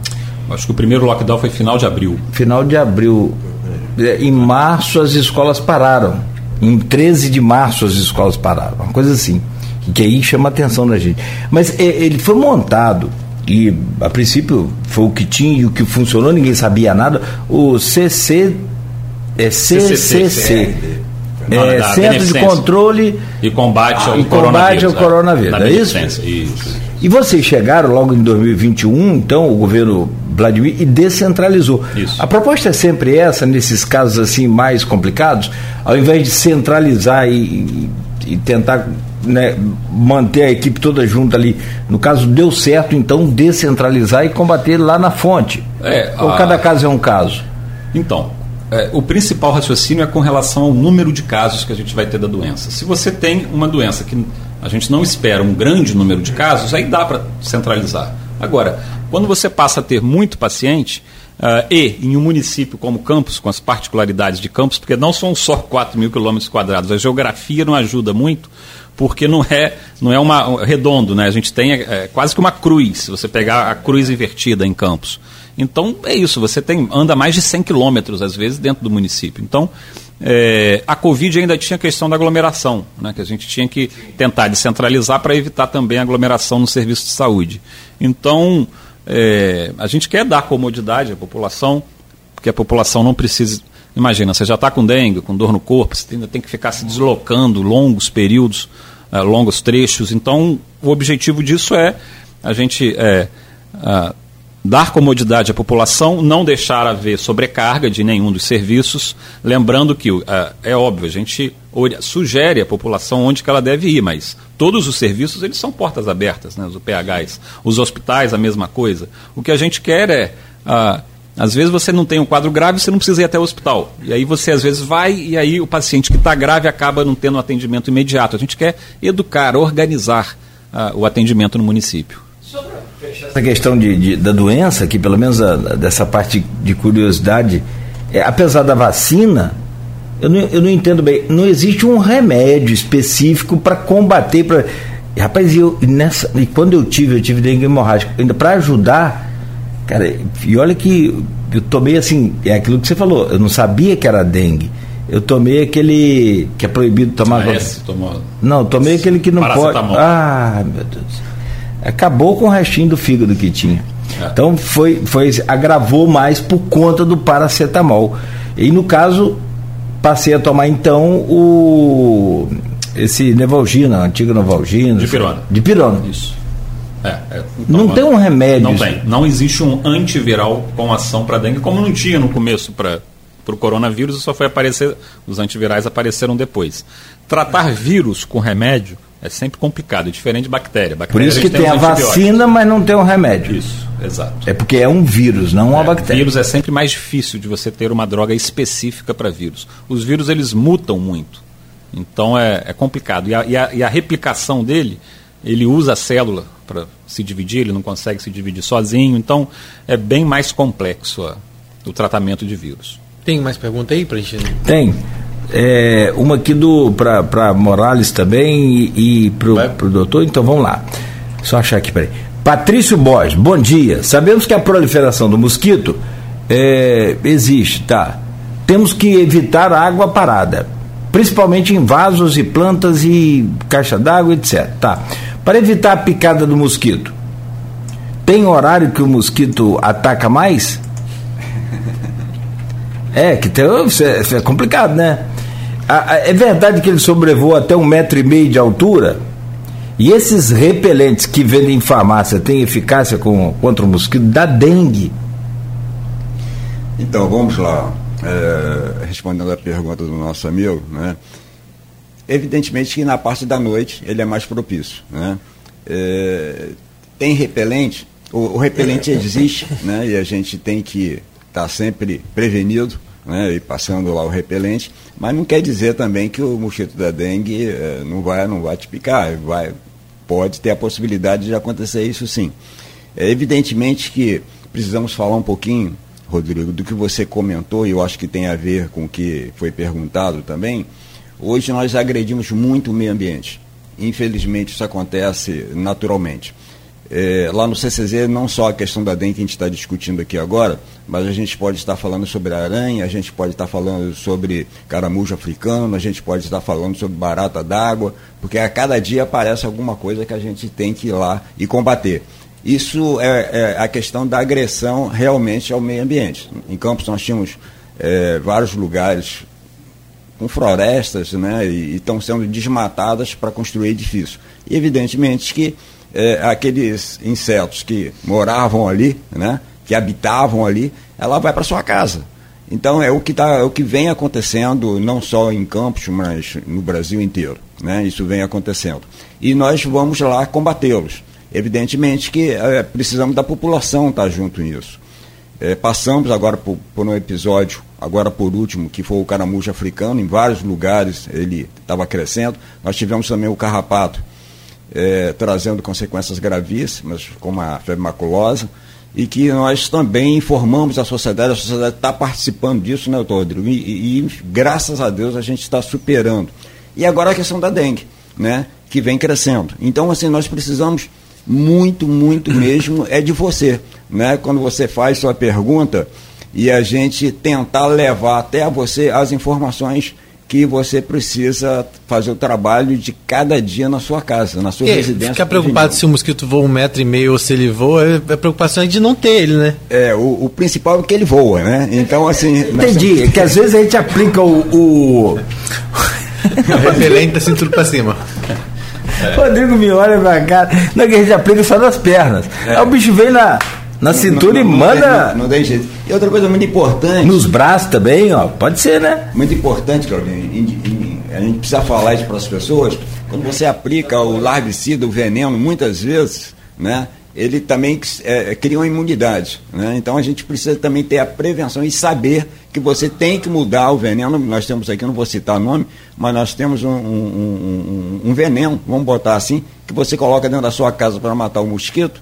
Né, que quando você, ele mesmo, né, a própria empresa que fabrica isso, ele está mudando gradativamente. Cada dia você vê um na prateleira do supermercado diferente do outro. Por quê? Porque cria imunidade. É igual o fumacê. Né? Ah, porque o fumacê não passou na minha casa. Vamos colocar aqui que antigamente o fumacê ele fazia um barulho imenso. Então você saía correndo de dentro de casa para ver o que estava acontecendo na rua, porque era o fumacê que estava passando na sua casa. A tecnologia hoje é super moderna, né? O seu celular que antigamente era um tijolão, hoje ele é tão fininho e tão pequeno que você, né? A tecnologia vai mudando. O nosso fumacê, nós temos quatro fumacês super modernos, evidentemente que eles não têm barulho, né? e ele passa cedo, porque é, é, é necessário que ele saia às 5 horas da manhã e termine o trabalho por volta das 10 horas e recomece na parte da noite por volta das 16 horas e vai até às 22 horas. Então esse trabalho é feito em toda a cidade de Campos. Né? É, mas você precisa entender que o fumacê também tem um ciclo. E esse ciclo são cinco ciclos que a gente faz no bairro, naquele bairro que a gente está fazendo, a partir disso aí, ele começa a criar uma imunidade nesse mosquito. Então a gente não passa mais vezes. Evidentemente que quando a gente sabe que tem uma, uh, uma pessoa com dengue naquele bairro, é, já justifica a passagem do fumacê naquela região. Então o fumacê é, é, é, feito dessa forma, são quatro carros que a gente transita por campos todo. Não só o fumacê, mas a bomba costal também que executa o mesmo trabalho, mais direcionado às residências, né? E como eu falei, a bomba do alagado e todo o nosso trabalho que vem sendo executado. Agora, nós precisamos de você.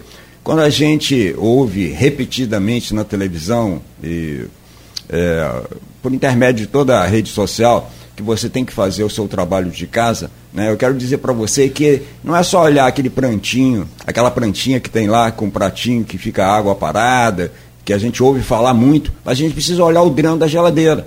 Né? Quando você olha lá atrás da geladeira, tem um dreno e muitas das vezes você não faz a limpeza daquele dreno. É, o ar refrigerado, que com mas então, mas aquele. Agora, desculpa, né? perdão, não, não. vamos voltar o dreno aí para não perder o fio da meada. Sim.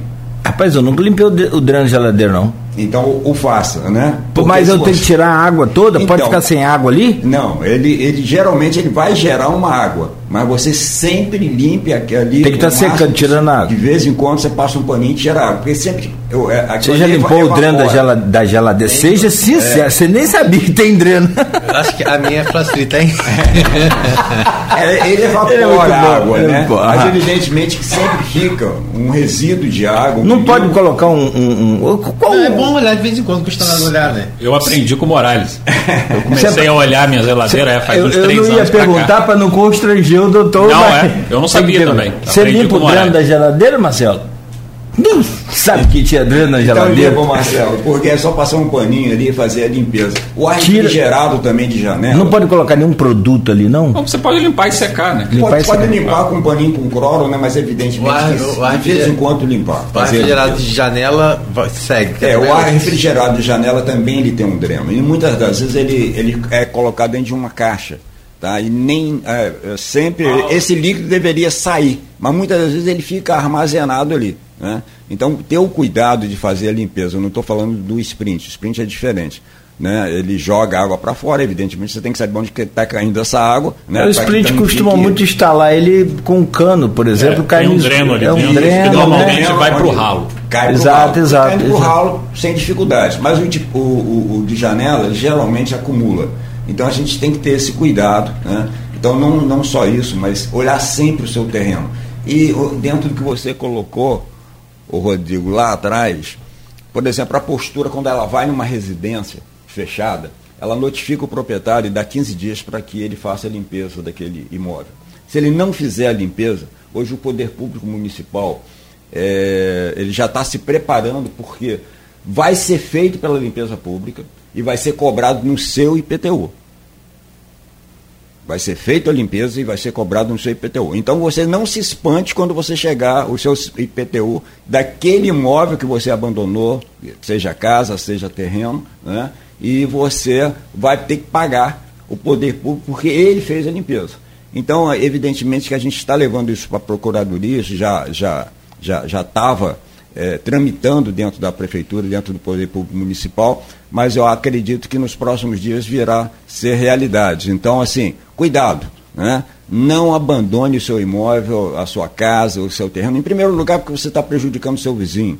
Em terceiro lugar, que você está ali é, é, é, prosperando e proliferando o mosquito da dengue, que vai prejudicar o vizinho, mas vai prejudicar também, talvez, a sua família, alguém, ente seu, porque é muito quando a gente fala para as pessoas, eu costumo dizer o seguinte, é, que você só sente quando você sente na carne. Né? Então, quando acontece com o vizinho, parece que não tem muito valor, não, mas quando acontece com o seu filho, né? com seu neto, com a sua esposa, alguém da sua família, e você falou isso com muita propriedade, Claudinho, quando você falou que você teve uma dengue hemorrágica, que deixou sequelas. Só você sabe o que você passou. Então eu quero dizer para você que está nos vendo, que está nos ouvindo agora, que você só vai sentir na carne quando você tiver dengue. Aí você fala assim, esse mosquitinho provocou tudo isso em mim e a comorbidade que ele vai poder deixar em você. Então, assim, por amor de Deus, né? faça o seu trabalho. Faça o seu trabalho, tirar 15 minutos duas vezes na semana, olhe o seu terreno, olhe a sua casa. E outra coisa muito importante é, que o Rodrigo colocou aqui também, a, a, não vou deixar o agente entrar na minha casa. Todo nosso agente ele trabalha hoje com crachá, com QR Code. Tenha dúvida, poxa, não vou deixar entrar porque eu já soube que é, alguém uniformizado do CCZ ou da N ou do Água do Paraíba entrou na minha casa e acabou cometendo aqui um assalto, alguma coisa desse tipo que nós ouvimos sempre falar sobre isso. Né? O nosso agente ele tem o crachá com QR Code. Então leia o QR Code, você vai saber tudo sobre ele. Né? E a partir do momento que você souber que aquele é um agente de endemias né? e que está prezando pela sua vida, abra o portão, abra a porta da sua casa, desde que ele faça o seu serviço, execute o seu serviço. Outra coisa é o nível de informação. Né? Nós temos o núcleo de informação do CCZ. Esse núcleo de informação é muito importante porque nós levamos palestras para condomínios. Então, se você é síndico de algum condomínio e queira uma palestra sobre a dengue, é, entre em contato com o CCZ. Se você é presidente de uma associação de moradores, entre em contato com o CCZ. Se você é diretora de uma escola, e nós fazemos não só nas escolas municipais, mas nas escolas também particulares, né?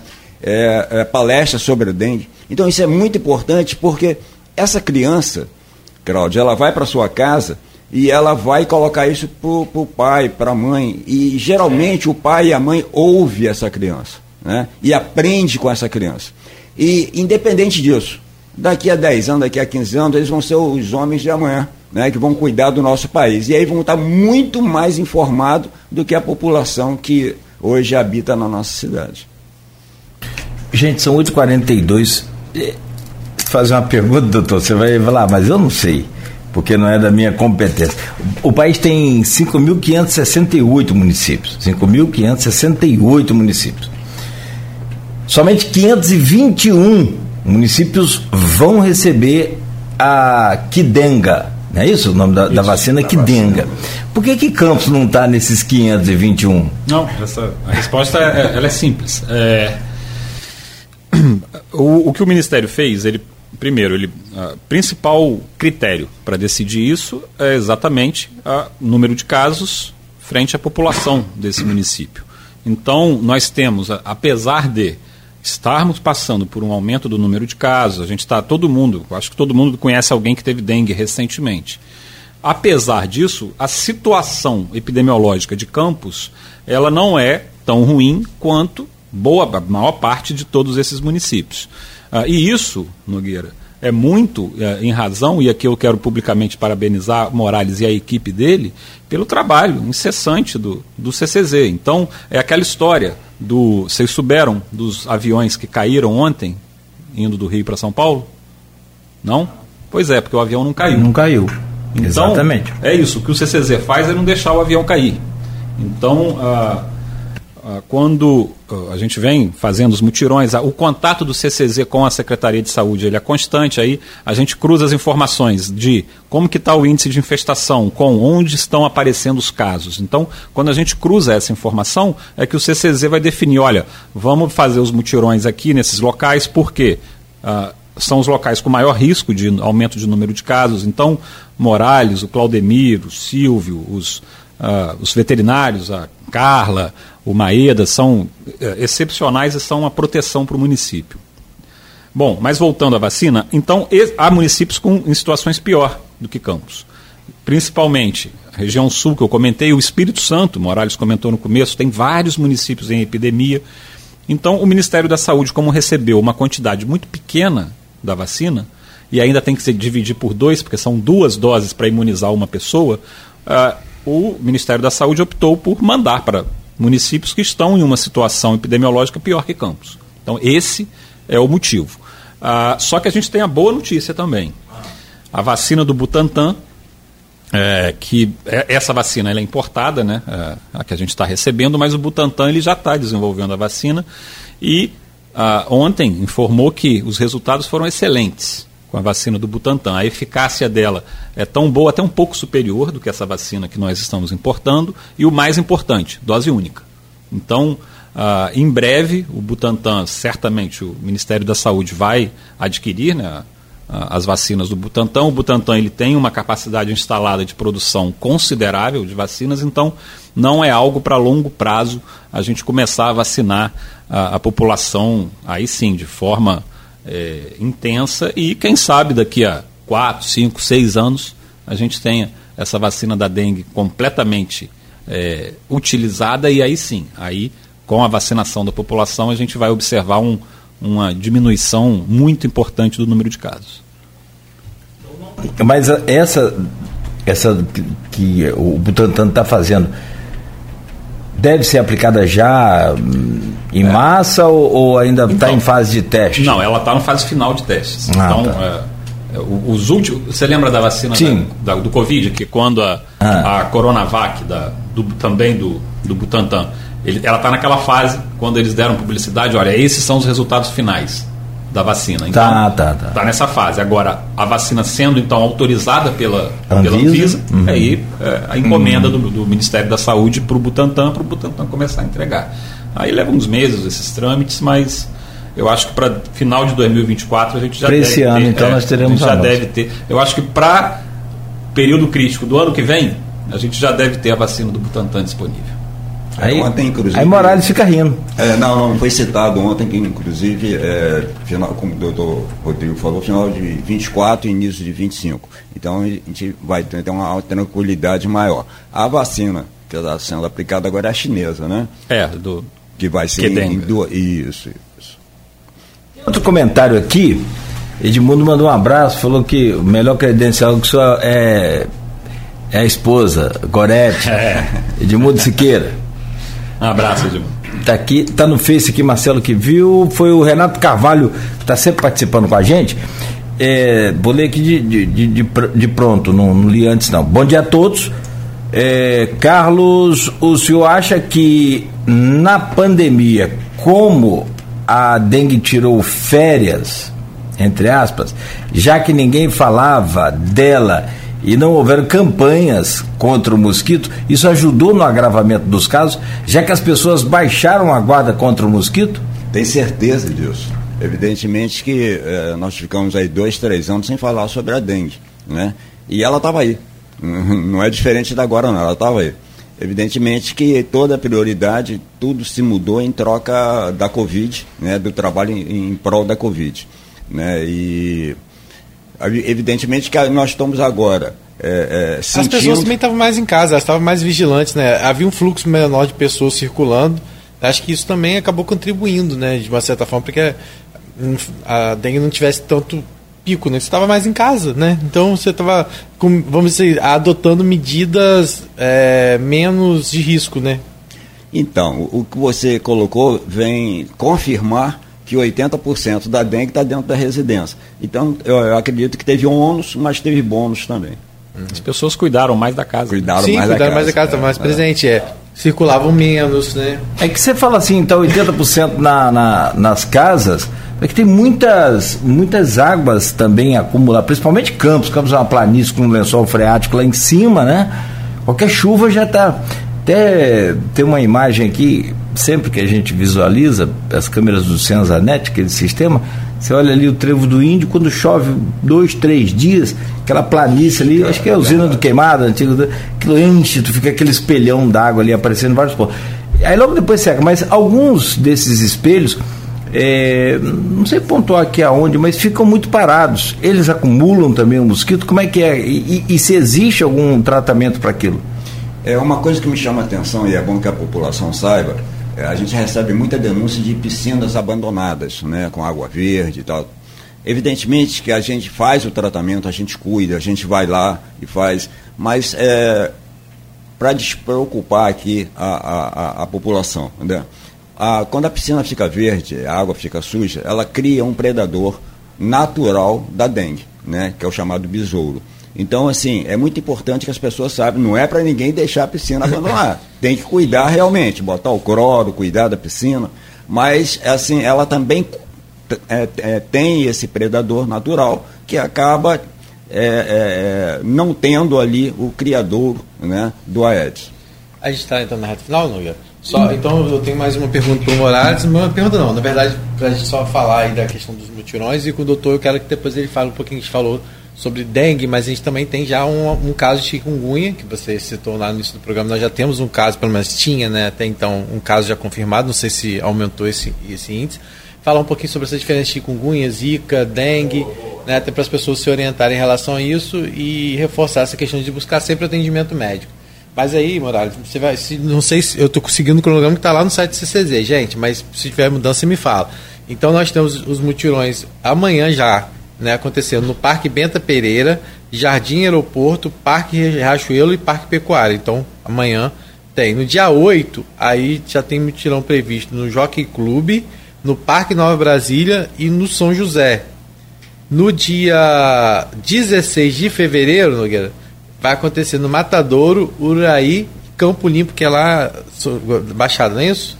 Isso, correto. E no dia 23 de fevereiro vai ser no IPS Tapera e Goitacazes. E fechando então, já no dia 1 de março, os mutirões acontecem no Novo Joque, Parque Esplanada e Donana.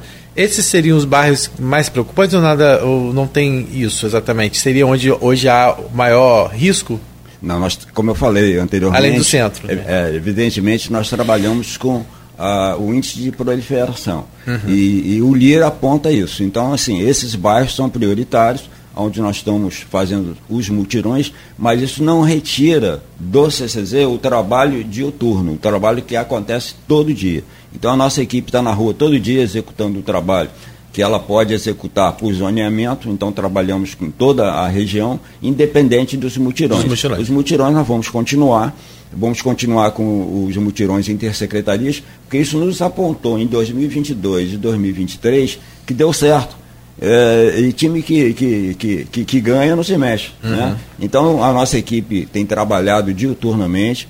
Quero aqui fazer um agradecimento especial e dizer que Carlos Moraes não faz nada. Carlos Moraes é o gestor, simplesmente. Né? Mas nós temos uma equipe lá que a gente tem que, como o doutor Rodrigo frisou aqui, o Silvio, que é polivalente, o Claudemir, que é nosso uhum. coordenador, toda a equipe da Dengue de Campos. Né? Eles estão se desdobrando e sabendo que a, a, a vida do município depende do trabalho deles. É, muitas das vezes, nós que somos é, entes públicos, né, trabalhamos diretamente no poder público municipal, é, parece que há um afastamento muito grande da população. E eu sempre falo para eles, sempre falo para todos os nossos funcionários. Nós fazemos parte integrante da população de Campos, que é lá que está minha esposa, que é lá que está meu filho. Então, assim, a gente tem que nos doar ao serviço público, porque é um trabalho que a gente está fazendo para o público. E o público é a população da nossa cidade. Então nós temos que dar o melhor. Então quero deixar esse agradecimento aqui a todos os agentes de endemias pelo trabalho realizado, com muita dificuldade, sim. É, muitas vezes sem a infraestrutura que, que precisa, né? mas o nosso prefeito ele tem acatado a, a, a Secretaria de Saúde por intermédio do nosso secretário, agora o Maninho, né? É, por intermédio do doutor Rodrigo, doutor Charba, toda, toda, todo o pessoal da Secretaria de Saúde, e o prefeito tem acatado e aceitado, e devagarzinho a gente está ganhando essa infraestrutura, eu tenho certeza que é, 2024, que nós estamos entrando agora, começando agora, é, espanta, espanta, né? mas nós vamos fazer esse trabalho com muita confiança, com muito amor, com muito carinho pela população, e eu tenho certeza que a gente vai passar por mais essa dificuldade ileso. É. E só lembrando que vocês também contam com um drone, né, que faz esse trabalho também. Agora, inclusive, é, é um, um, um, equipamento que auxilia nisso, né, inclusive na identificação de pontos que, como caixa d'água descoberta, e vocês conseguem fazer a aplicação do Laversida nessas caixas d'água já com o drone, é isso? É, Rodrigo, o que, que acontece? Nós temos o drone fazendo todo o trabalho, eu acredito muito em planejamento. Uhum. Né? Quando o doutor Rodrigo fala em fluxograma, nós também temos o nosso, eu já falei aqui, mas eh, nós trabalhamos com planejamento. Então, assim, quando inicia o ano, a gente tem um planejamento para o ano todo, como a gente vai executar né, todo o nosso trabalho. E o drone é importantíssimo para isso. Né? Ele mostra as casas abandonadas, os terrenos abandonados, ele mostra as caixas d'água entreabertas e abertas. Eu quero citar que nós temos uma tela propícia para fechamento dessas caixas d'água. Então, se você tem uma caixa d'água aberta, e muitas vezes você não tem a tampa para vedar essa caixa d'água, nos procure lá no CCZ, você vai receber a tela, vai colocar lá, ou nós vamos mandar um agente para que possa proceder esse trabalho, mas não deixe a sua caixa d'água aberta. Né? Então, esse drone é muito importante, que hoje faz um trabalho de planejamento. Então, quando ele nos dá as imagens de todos os distritos, de todos os bairros de Campos, a gente já começa a se planejar para efetuar o nosso trabalho. Não, sensacional. Esse negócio da tela aí é fantástico, porque às vezes a pessoa é idosa, tem só outro idoso em casa, e aí fica aquela coisa. Os mais novos, quando vão, vão só visitar e tal, e quem vai lá cuidar daquilo? Quem vai mexer naquilo? É interessante isso aí, muito bom. Tem, só só para fechar aqui, é, duas coisas, duas notícias, e, e, vem do Distrito Federal, acho que uma serve para cada um, vocês ficam à vontade. Um bebê de cinco dias foi internado é, ontem à tarde num hospital no Distrito Federal com dengue. Aí eu, eu, eu pergunto ao doutor Rodrigo, com cinco dias, não tem essa história de, de, de, de idade, não tem nenhuma resistência, não tem Nada não, de, disso. a, dengue, a, a, imunidade da dengue, ela, é, ela dura muito pouco. Então, quando você tem um, um quadro de dengue, é, um episódio sintomático de dengue, você fica ali três a quatro meses é, imunizado contra nova dengue, mas depois desse período você já pode, você volta a ser suscetível. O bebê provavelmente, né, o bebê ele recebe a imunidade da mãe, mas provavelmente a mãe é, não tinha imunidade, porque ela não teve dengue recentemente, e aí o bebê se torna suscetível. Os extremos de idade são normalmente onde a gente vê uh, os quadros mais graves de dengue, e a dengue tem uma particularidade.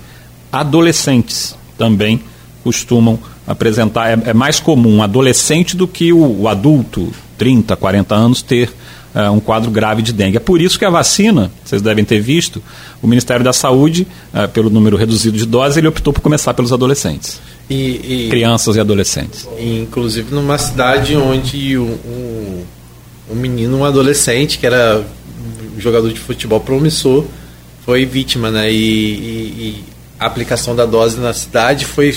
A escolha da cidade passou muito pela história dele, que era um adolescente que tinha. É, boa. Que simbolizou. É, outra a outra pergunta, também do Distrito Federal, e aí eu estava vasculhando aqui, buscando informação. É, diferentemente de você, Moraes, lá você falou que tem 200 agentes. Perdão, 200 agentes. Em torno disso. Brasília está com 750 e cerca de 237 é, soldados do Exército vão ajudar a partir de hoje. Não há, então, aí um, uma necessidade de acionar o nosso glorioso Exército para entrar nessa guerra, já que, graças a Deus, a gente não entra em outra guerra, e se entrar também vai ser bem complicado. Se bem que nós temos Viagra, né? Temos bastante lá Viagra. Quer dizer, não sei se tem mais não, de repente pelo estoque. Mas vamos lá, vamos a, a pergunta, por favor, Moraes. É Você acha que não dá para chamar o exército para combater, para ajudar? Teria que ter um treinamento? Como é que é isso? É importante, a sua colocação, eu acho que já houve isso, né? Já, o anteriormente. É, evidentemente que assim, é, é, nós vamos nos preparar para que não necessite disso. Né? Nós estamos trabalhando é, em prol que, que, que, não seja necessário isso. Mas se for, evidentemente que a Prefeitura, por intermédio da Secretaria de Saúde e pelo CCZ, nós faremos contato com, com ah, o Exército de Campos e é, essas pessoas já, já, já têm um treinamento. Evidentemente que nós poderíamos estar passando por algumas palestras mais efetivas, né? mas individualizando, inclusive, esse ensinamento para que eles possam executar o trabalho, mas se for necessário. Eh, no momento ainda não é. Está tá no radar, viu, Cláudio? É, tá, não então, só isso, é. é. o aumento do número de leitos. É, por, vou dar, vou dar é, rapidamente números para a população ficar é, não entrar em pânico. Né? Nós temos 12 leitos é, permanentes nos plantadores de cana, ficam aos cuidados do Dr. Luiz José de Souza. Uh, são 12 leitos fixos, eles não estão com lotação completa. É, a última vez que eu conversei com o Luiz estava em torno de, entre, variando de 5 a 6 pacientes internados, então a gente ainda tinha leito de retaguarda e dois leitos de UTI que também ficam, é, é óbvio, eles não ficam bloqueados, mas eles são os leitos da dengue. Então, o paciente com dengue ele tem total prioridade para esse leito.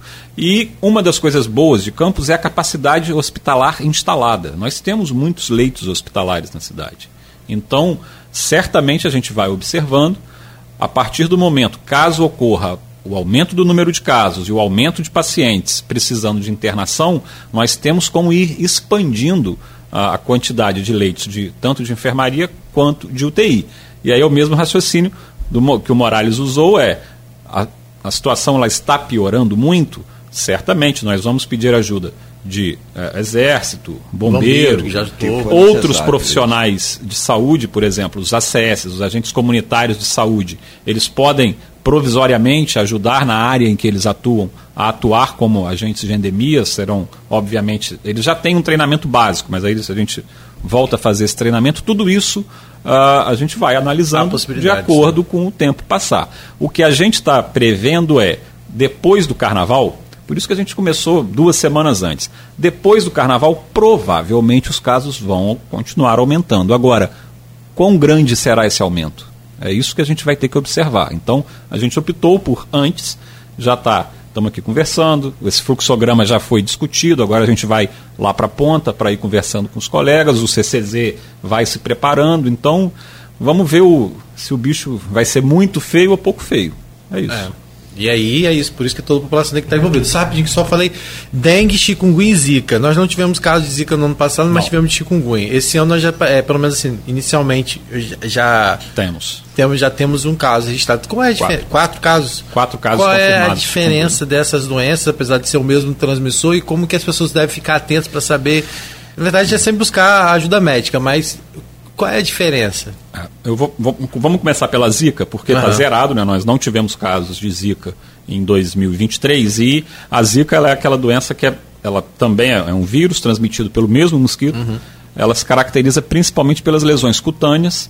É uma doença potencialmente menos grave de forma geral do que a dengue, por exemplo, só que ela tem um grande problema, que é para as mulheres em idade fértil. Ela causa potencialmente é, é, problemas para o recém-nascido. E foi então, até uma, naquela época muito No Nordeste, exato, né? exato. Isso. Em 2015, 2016, que a gente teve os, é, as manifestações, principalmente neurológicas, nos RNs de mães infectadas pelo Zika vírus. Então, o grande problema da Zika é a parte congênita. Ah, nós tivemos, falando da chikungunya, ano passado foram 52 casos, o ano todo, no município de Campos, de chikungunya. Esse ano nós já temos quatro casos em, uh, em janeiro confirmados, é, finalizados. Né? Uh, a chikungunya ela se caracteriza por ser uma doença que pode ter uma evolução mais é, subaguda, até chegando a quadros crônicos. Né? O começo dela é parecido com a dengue, febre, dores pelo corpo. Normalmente ela não é tão abrupta quanto a dengue, então ela é um pouco mais arrastada e o problema dela são as lesões articulares que permanecem muitas vezes por meses até anos. E aí os pacientes têm que fazer tratamento prolongado para essas lesões articulares. Com, normalmente a gente pede ajuda dos reumatologistas para para fazer drogas. A gente tem drogas que são usadas, por exemplo, por exemplo, para quem tem reumatismo, artrite reumatoide. Então tem drogas que a gente acaba usando junto dos reumatologistas para chikungunya. Então é uma doença com uma é, mortalidade menor, mas uma morbidade maior do que a dengue, que é a sequela a longo prazo. E a dengue, todo mundo já está é. Tá escolado, já sabe como que ela evolui. Tá certo. É, essa tal de chikungunya, a zika tem esse problema dela também, mas fica a impressão de que ela não tem tanta incidência, né? Então. Mas quando ela aparece, mas é quando aparece, desastrosa porque por causa da parte congênita.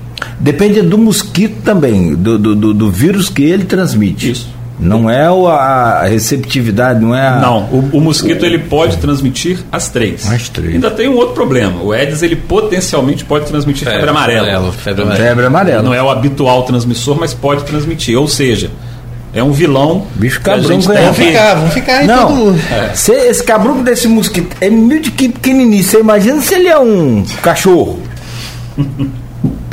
Pai, nós estamos perdendo é. a guerra para um mosquito, Rodrigo. Mas para o cachorro, é, acho que é, é, né, a gente hum. tem mais. É mais visível. Acho que o problema é justamente. Às o vezes, problema é, a invisibilidade. É que as pessoas dão, né? Que na verdade ele não está invisível. É a gente que, que, né, que muitas vezes acaba né, fazendo com que ele fique, né? Isso que não é. pode. Né? Então, assim, mas o que eu falei, acho que a gente tem que pensar é, que sei, é uma eu... obrigação de todo mundo, gente. Reforça isso porque as pessoas falam assim: ah, não, mas o Carlos Marcelo passou aqui. Ah, porque o agente não. Não, tá. Mas... Isso existe um planejamento para que isso ocorra. Né? Então, assim, não é de acordo quando você quer, quando você está na sua casa, que ele vai estar vai tá lá. Existe um planejamento. Às vezes passou no dia que você não estava em casa, né? às vezes vai, vai voltar. Mas, assim, o que precisa é a população, cada um fazer a sua parte. Não adianta. É igual aqui, a gente está falando de foi criado o fluxograma para atendimento. Aí a pessoa vai para o Ferreira Machado, é, numa, numa Correio Comércio, não vai adiantar. Aí vai dizer, ah, não tive atendimento. Não, foi feito o fluxograma, foi explicado com antecedência, onde você tem que buscar o atendimento. Você vai no local errado, você vai depois para a rede social gravar vídeo dizendo que você não foi atendido, é, que você chegou com dor e não foi atendido. Então, assim, é importante que toda a população se sinta comprometido com a, com a situação, tanto na questão do combate, quanto na questão também é, da questão do atendimento caso tenha sintomas. Então, por isso que a gente trouxe Sim. os dois aqui, a gente vai voltar com certeza a falar sobre isso é, ainda, não só aqui na rádio, mas também né, em todo o Grupo Folha, porque é isso, a população não tem como não, não estar envolvida e não tem como transferir responsabilidade. Todo mundo é responsável. Perfeito. Não, e, você sabe que lá em casa quem leva mais picada de mosquito sou eu. A mulher quase não leva. É porque é feromônio, isso é o quê? Que, rapaz, que inf... doce. É. inferno, rapaz. Banho. Mas coitada. O quê? banho? Boa, ela toma mais banho que você. Banho, é, pode ser, pode ser. Não, mas e, e infelizmente ela pegou chikungunya tem um tempo já, mas de vez em quando vira o tempo aí daquela coisa, a mais tudo com, com as juntas. Ela ficou quase dois anos com as juntas inchadas Isso. e Cara, é um terrível. A comorbidade, a morbidade é grande. É horrível, né? Mas tem alguma coisa a ver, negócio de, de, de homem, mulher? As mulheres, em geral, elas são mais propensas a problemas articulares do que o, os homens. Pós-chikungunya e autoimunes também. Então é muito mais comum os reumatismos nas mulheres e no chikungunya, é, porque quem ataca é o sistema imunológico. Então as mulheres, elas, mulheres, é, é, raça negra, são mais suscetíveis a problemas articulares inflamatórios. Tá, a gente começou o programa cumprimentando o senhor, doutor Rodrigo, eu vou começar agora fechando o programa com o Morales, agradecendo a ele por tudo, sempre.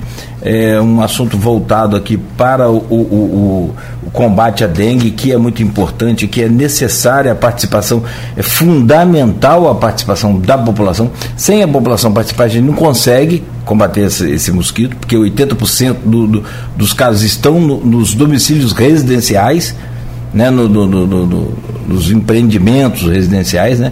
E, mas assim, ontem eu fui, foi ontem, ontem eu fui lá naquele Atacadão Barcelos, é, tem lá um, primeira coisa que você chega ali no estacionamento, tem um castramóvel ali, não tem, acho que está fixo lá, eu não sei como é que é aquele esquema ali de funcionamento, mas estava lá funcionando legal, Morales. E aí tem outros assuntos lá no, no CCZ que eu acho bacana, mas vale a pena falar até para adotar os bichinhos, né, rapaz? Tem um monte de animal lá que, pronto para adotar, não tem?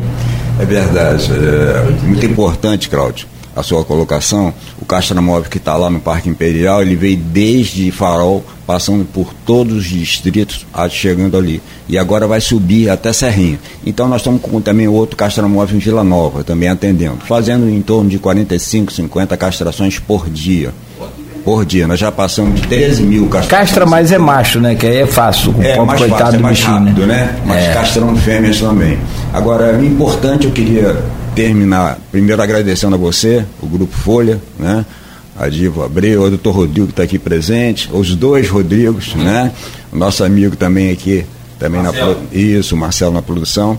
Mas falar para você o seguinte, é, para terminar, fugindo um pouquinho da dengue, dizer para você que a nossa UBS PET completou ontem 1.500 atendimentos no fechamento do mês. Então isso para a gente é muito importante, que é o cuidado primordial com o seu animal. Lembrando sempre que maus tratos e abandono é crime, crime com cinco anos de reclusão. Então cuide do seu pet. Hoje você tem esse atendimento gratuito. É, a Prefeitura Municipal, por intermédio do nosso prefeito Vladimir Garotin, né, ele com, com toda atenção né, e com todo respeito, com todo amor que ele também tem ao pet, né, a UBS está funcionando e fizemos ontem, fechamos fechamento com 1.500 atendimentos lá. Muito obrigado a todos. Parabéns. Obrigado por hoje. É, muito bom. Os bichinhos sofrem muito, né? Então precisa desse esse espaço. O doutor Rodrigo Carneiro, diretor de Vigilância e Saúde de Campos, mais uma vez obrigado, obrigado por tudo, sempre pela boa parceria, de nos orientar aqui, de trazer a, essa luz da, da ciência e da sua experiência né, para ajudar a gente a informar corretamente o que, que e também formar essa opinião e aí convencendo e, e, colocando as pessoas a par do que de fato realmente é verdade e do que é fake news criada aí justamente para atrapalhar toda a situação. Obrigado sempre pela presença do senhor. Valeu, Cláudio, obrigado pelo convite. Meu xará, Morales, o Marcelo, que agora eu acertei o nome. É, obrigado pelo convite. É importantíssimo a gente estar aqui conversando sobre isso, Uh, eu vou até, aproveitando como eu, eu gosto muito da Folha, vou dar a notícia em primeira mão para vocês. Hein? É, e aí vou, já vou aproveitar porque pedir ajuda, aquela história do quem não chora não mama. Uhum. Então, a gente vai fazer, a gente acredita lá na epidemiologia, na, na vigilância, que educação é a melhor forma da gente mudar né, a, é, o comportamento da população. Então, Uh, desde o começo a gente faz, junto do CCZ, a gente vai lá né, com a Secretaria de Educação, a gente fez vários mutirões em escolas, é, vendo a parte lúdica das crianças e adolescentes. Por quê? É mais fácil a criança ou adolescente se conscientizar que tem que, uma vez por semana, pelo menos, ir lá vigiar a casa do que o adulto. Então, a gente vai fazer um, um movimento, uma, um evento da educação. Marcelo Feres, a Kátia Mello, assessora dele, que estão sempre ajudando a gente é, a gente vai fazer um, um concurso em campus de redação para os alunos da rede municipal e vai ter prêmio para eles sobre dengue, sobre como dengue e outras doenças. Então é a forma que a gente está encontrando de estimular essas crianças a procurarem saber o que, que ela tem que fazer para prevenir a dengue, para é, para conseguir evitar dengue, febre maculosa. Então Aí vai ficar a cargo do pessoal da educação ali a parte de julgar, mas vamos fazer esse isso junto e vai ter prêmio. Então, pessoal já estava até brincando, olha, o primeiro prêmio tem que ser um PlayStation 5. Então a Folha da Manhã, se quiser ajudar, a gente está já passa para Luísio aí. Isso. Um PlayStation 5 para Cristiano, é mais fácil. e aí a gente vai ter prêmio lá primeiro, segundo, terceiro Legal, e, é. E estimular essas crianças. Não, você já pensou? A criança chega a casa e já logo fala, não, pai, tá, tem Isso. que fazer, ô mãe, tem que fazer aqui esse. Né? Tem que ler como é que a gente vai fazer aqui, vamos estudar como Pronto. a gente. Porque eu vou fazer. Já, já surtiu o efeito. Exato, é. Então a gente vai fazer essa estratégia.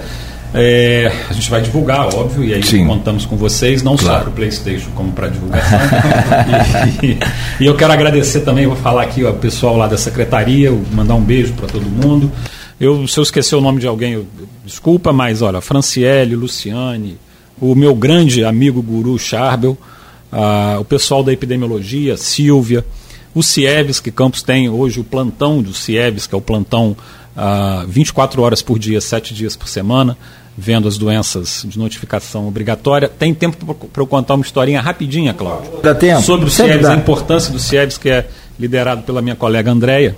É, vocês vão lembrar que apareceu aquele, aquela ave pouco tempo atrás em São João da Barra, com a suspeita da. 30, também 30, 30 réis? É. é.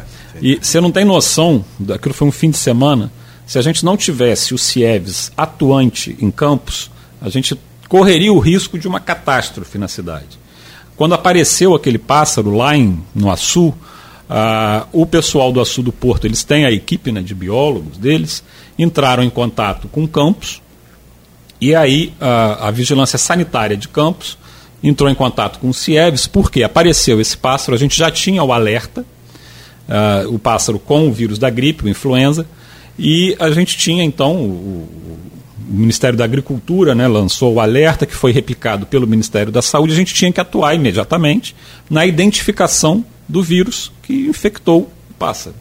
Então, era uma das espécies que estavam começando a aparecer os casos, e aí eh, nós conseguimos, então, você imagina, em 24 horas, equipe de veterinários para fazer a, a, necrópsia do pássaro, mandamos de helicóptero para Macaé e de Macaé para São Paulo para isolar esse vírus. Tudo isso aconteceu no intervalo de 24 a 48 horas. Foi isolado o vírus da gripe no pássaro e Campos, como é muito sortudo, né? As pessoas, então a gente teve que colocar todas as pessoas que entraram em contato com esse pássaro em vigilância 24 horas. E aí a equipe do CIEVES ficava no telefone duas, três vezes por dia, ia até a casa das pessoas. E aí o que, que aconteceu? Um dos veterinários começou a ter sintomas gripais. Então, imagina, é, a gente poderia ter sido o primeiro, a suspeita, isso ficou durante alguns dias. Uhum. A equipe do CIEVES identificou essa pessoa, foi lá para colher o material da pessoa para ver se era o mesmo vírus. Porque seria o primeiro caso de transmissão uh, de uh, animal para ser humano. Então, imagina o que aconteceu com o coronavírus, que foi um animal que infectou, poderia estar ali sendo o primeiro caso. E aí a gente ficou extremamente preocupado, é óbvio. Isso foi dado total prioridade pelo governo federal, pelo laboratório central, e no outro dia a gente tinha então a confirmação de que não era o, aquele influenza, o H3N2 da ave, era o H1N1 nosso, velho de guerra. Então o Campos ainda deu, esse, deu a sorte de ter o Cieves, mas deu o azar de o veterinário teve gripe gripe comum, H1N1, tendo manipulado a ave. Mas se não fosse o CIEV estar ciente, a gente não saberia de nada disso. É aquela história do, do avião que decola e pousa Sim, sem problemas. Então, é um ganho para a cidade. É um caso que também não, um abraço não, é, não houve divulgação em massa disso também, né? Então. É porque na verdade a gente não divulgou. Imagina se a gente divulgar, olha, tem alguém com é, sintomas sim. e tal. Não, mas, na época chegou, né, mas na época chegou a, a, falar né, que essas não, pessoas estavam. Da ave, sim. É, e falou da ave e falou que as pessoas, pessoas que estavam em quarentena. Isso. É porque uma delas teve sintoma. Uhum. Então, gripal. Então, imagina, a gente ficou muito O desfecho foi esse. É. Ainda bem, e o CIEGS atuando sempre. É ali é, é, vigiando. E Campos tem isso hoje. Poucas cidades no Brasil têm. É. Gente, durante a pandemia teve um desses vírus da, o da Omicron mutação. foi primeiro identificado foi em, Campos. em, Campos. Foi o primeiro caso do Brasil em Campos. Então, Entendeu? É, a gente tem, Campos está protegido. Campos está, é, a gente tem um, um, um, guardião na cidade que é a epidemiologia e o CIEVES. Então, é, as coisas não é que tudo acontece em Campos quando acontece, fica mais fácil a gente identifica. Então, o primeiro caso, vocês vão lembrar também, vamos retrospectivamente rapidamente. Monkeypox. Uhum. Morreu um paciente em Campos de Monkeypox. Sim, sim. Pois é, também foi. No estado do Rio, o primeiro foi Campos. Isso, foi o segundo ah. do Brasil inteiro. Que ah. teve uh, Monkeypox com óbito. É, então, a gente não é que as coisas aconteçam sempre em Campos, é porque quando acontece a gente consegue a maioria das partes identificar. Então, um grande abraço para todo mundo do CIEVS, da epidemiologia. E eu, só para terminar agora mesmo, vou mandar um beijo, senão elas vão brigar comigo, você comentou aí, para Gorete, Francisco, Julinha, estão lá em casa ouvindo que bom. a gente. Um beijo para vocês. Abraço para para as duas famílias né, do Morales também. Obrigado aí pela presença. E você, meu caro. Dona Sebastiana viu que chegou aqui hoje cedinho, chegou? Batista hoje tomou de goleada, hein? Deixa eu ver aqui. Ah, não, Batista tá aqui também. Chegou depois. 1 a 0 para Dona Sebastiana. É a mãe do Rodrigo. Tá todo dia Daqui aqui no Face com a gente. Praia, vai buscar ela, vai vir pra cá, ficar aqui. Ah, legal. E a gente retorna. Bota ela pra lavar seu tênis, essas coisas. Não. Faz parte do processo. Rodrigo é graça. Mas Obrigado, amigo. a parceria de, de, todo dia aqui na bancada. Você, Marcelo, agradecer especialmente os nossos dois entrevistados. Né? Eu tenho certeza que essa entrevista aí as pessoas vão aproveitar para ouvir também lá, assistir na Plena TV, ouvir no podcast, porque foi, a gente trouxe todas as informações e principal é esse alerta que todo mundo precisa ter, acender essa luzinha de alerta aí e ficar ligado. É, Nogueira, a gente daqui a pouco tem informações lá sobre um homicídio em São Francisco de Tabapuana. Sim, a informação inicial que chega pra gente aqui de um é que seria a vítima seria o Cássio Jones, conhecido como Cassinho, né? Ele tem um blog, também tem programas na internet né? é uma pessoa bastante conhecida em São Francisco. É, segundo o site Vê Notícia, que é um site local, né? A gente ainda está apurando, a Folha 1 ainda está apurando, mas segundo o site Vê Notícia, dá conta que realmente é o corpo dele, que tem inclusive sinais de tortura, parece que a casa dele também foi revirada, foi encontrada, então não se sabe ainda o que, que foi, se foi um assalto, o que, que aconteceu. É, mas é um caso que é, né, de um comunicador da região e que vai precisar de uma atenção mais especial por parte da, da Polícia Civil nessa investigação. Uhum. Só para poder, daqui a pouquinho, mais detalhes lá no Folha 1. Perfeito. Perfeito. É, porque aí já, é que você falou, não só pelo, por ser comunicador, mas aí por ser comunicador levanta uma série de, de possibilidades. É sempre muito complicado. Vamos acompanhar durante o dia, a gente vai estar anunciando tanto aqui quanto no portal folhão.com.br. Valeu, Rodrigo. Obrigado, valeu, Marcelo. Amanhã a gente vai estar de volta. Armando, é, Zé Armando Barreto. Armandão, rapaz, tive chikungunya. Oito dias de cama e litros e litros de elixir de inhame para recuperar a imunidade. Até hoje os tornozelos sofrem. E é verdade mesmo. Então, cuidado com o mosquito aí, gente. Vamos vencer essa guerra. A gente volta amanhã no oferecimento de Coagro, Proteus, Unimed Campos, Laboratório Plínio Bacelar e Vacina Plínio Bacelar.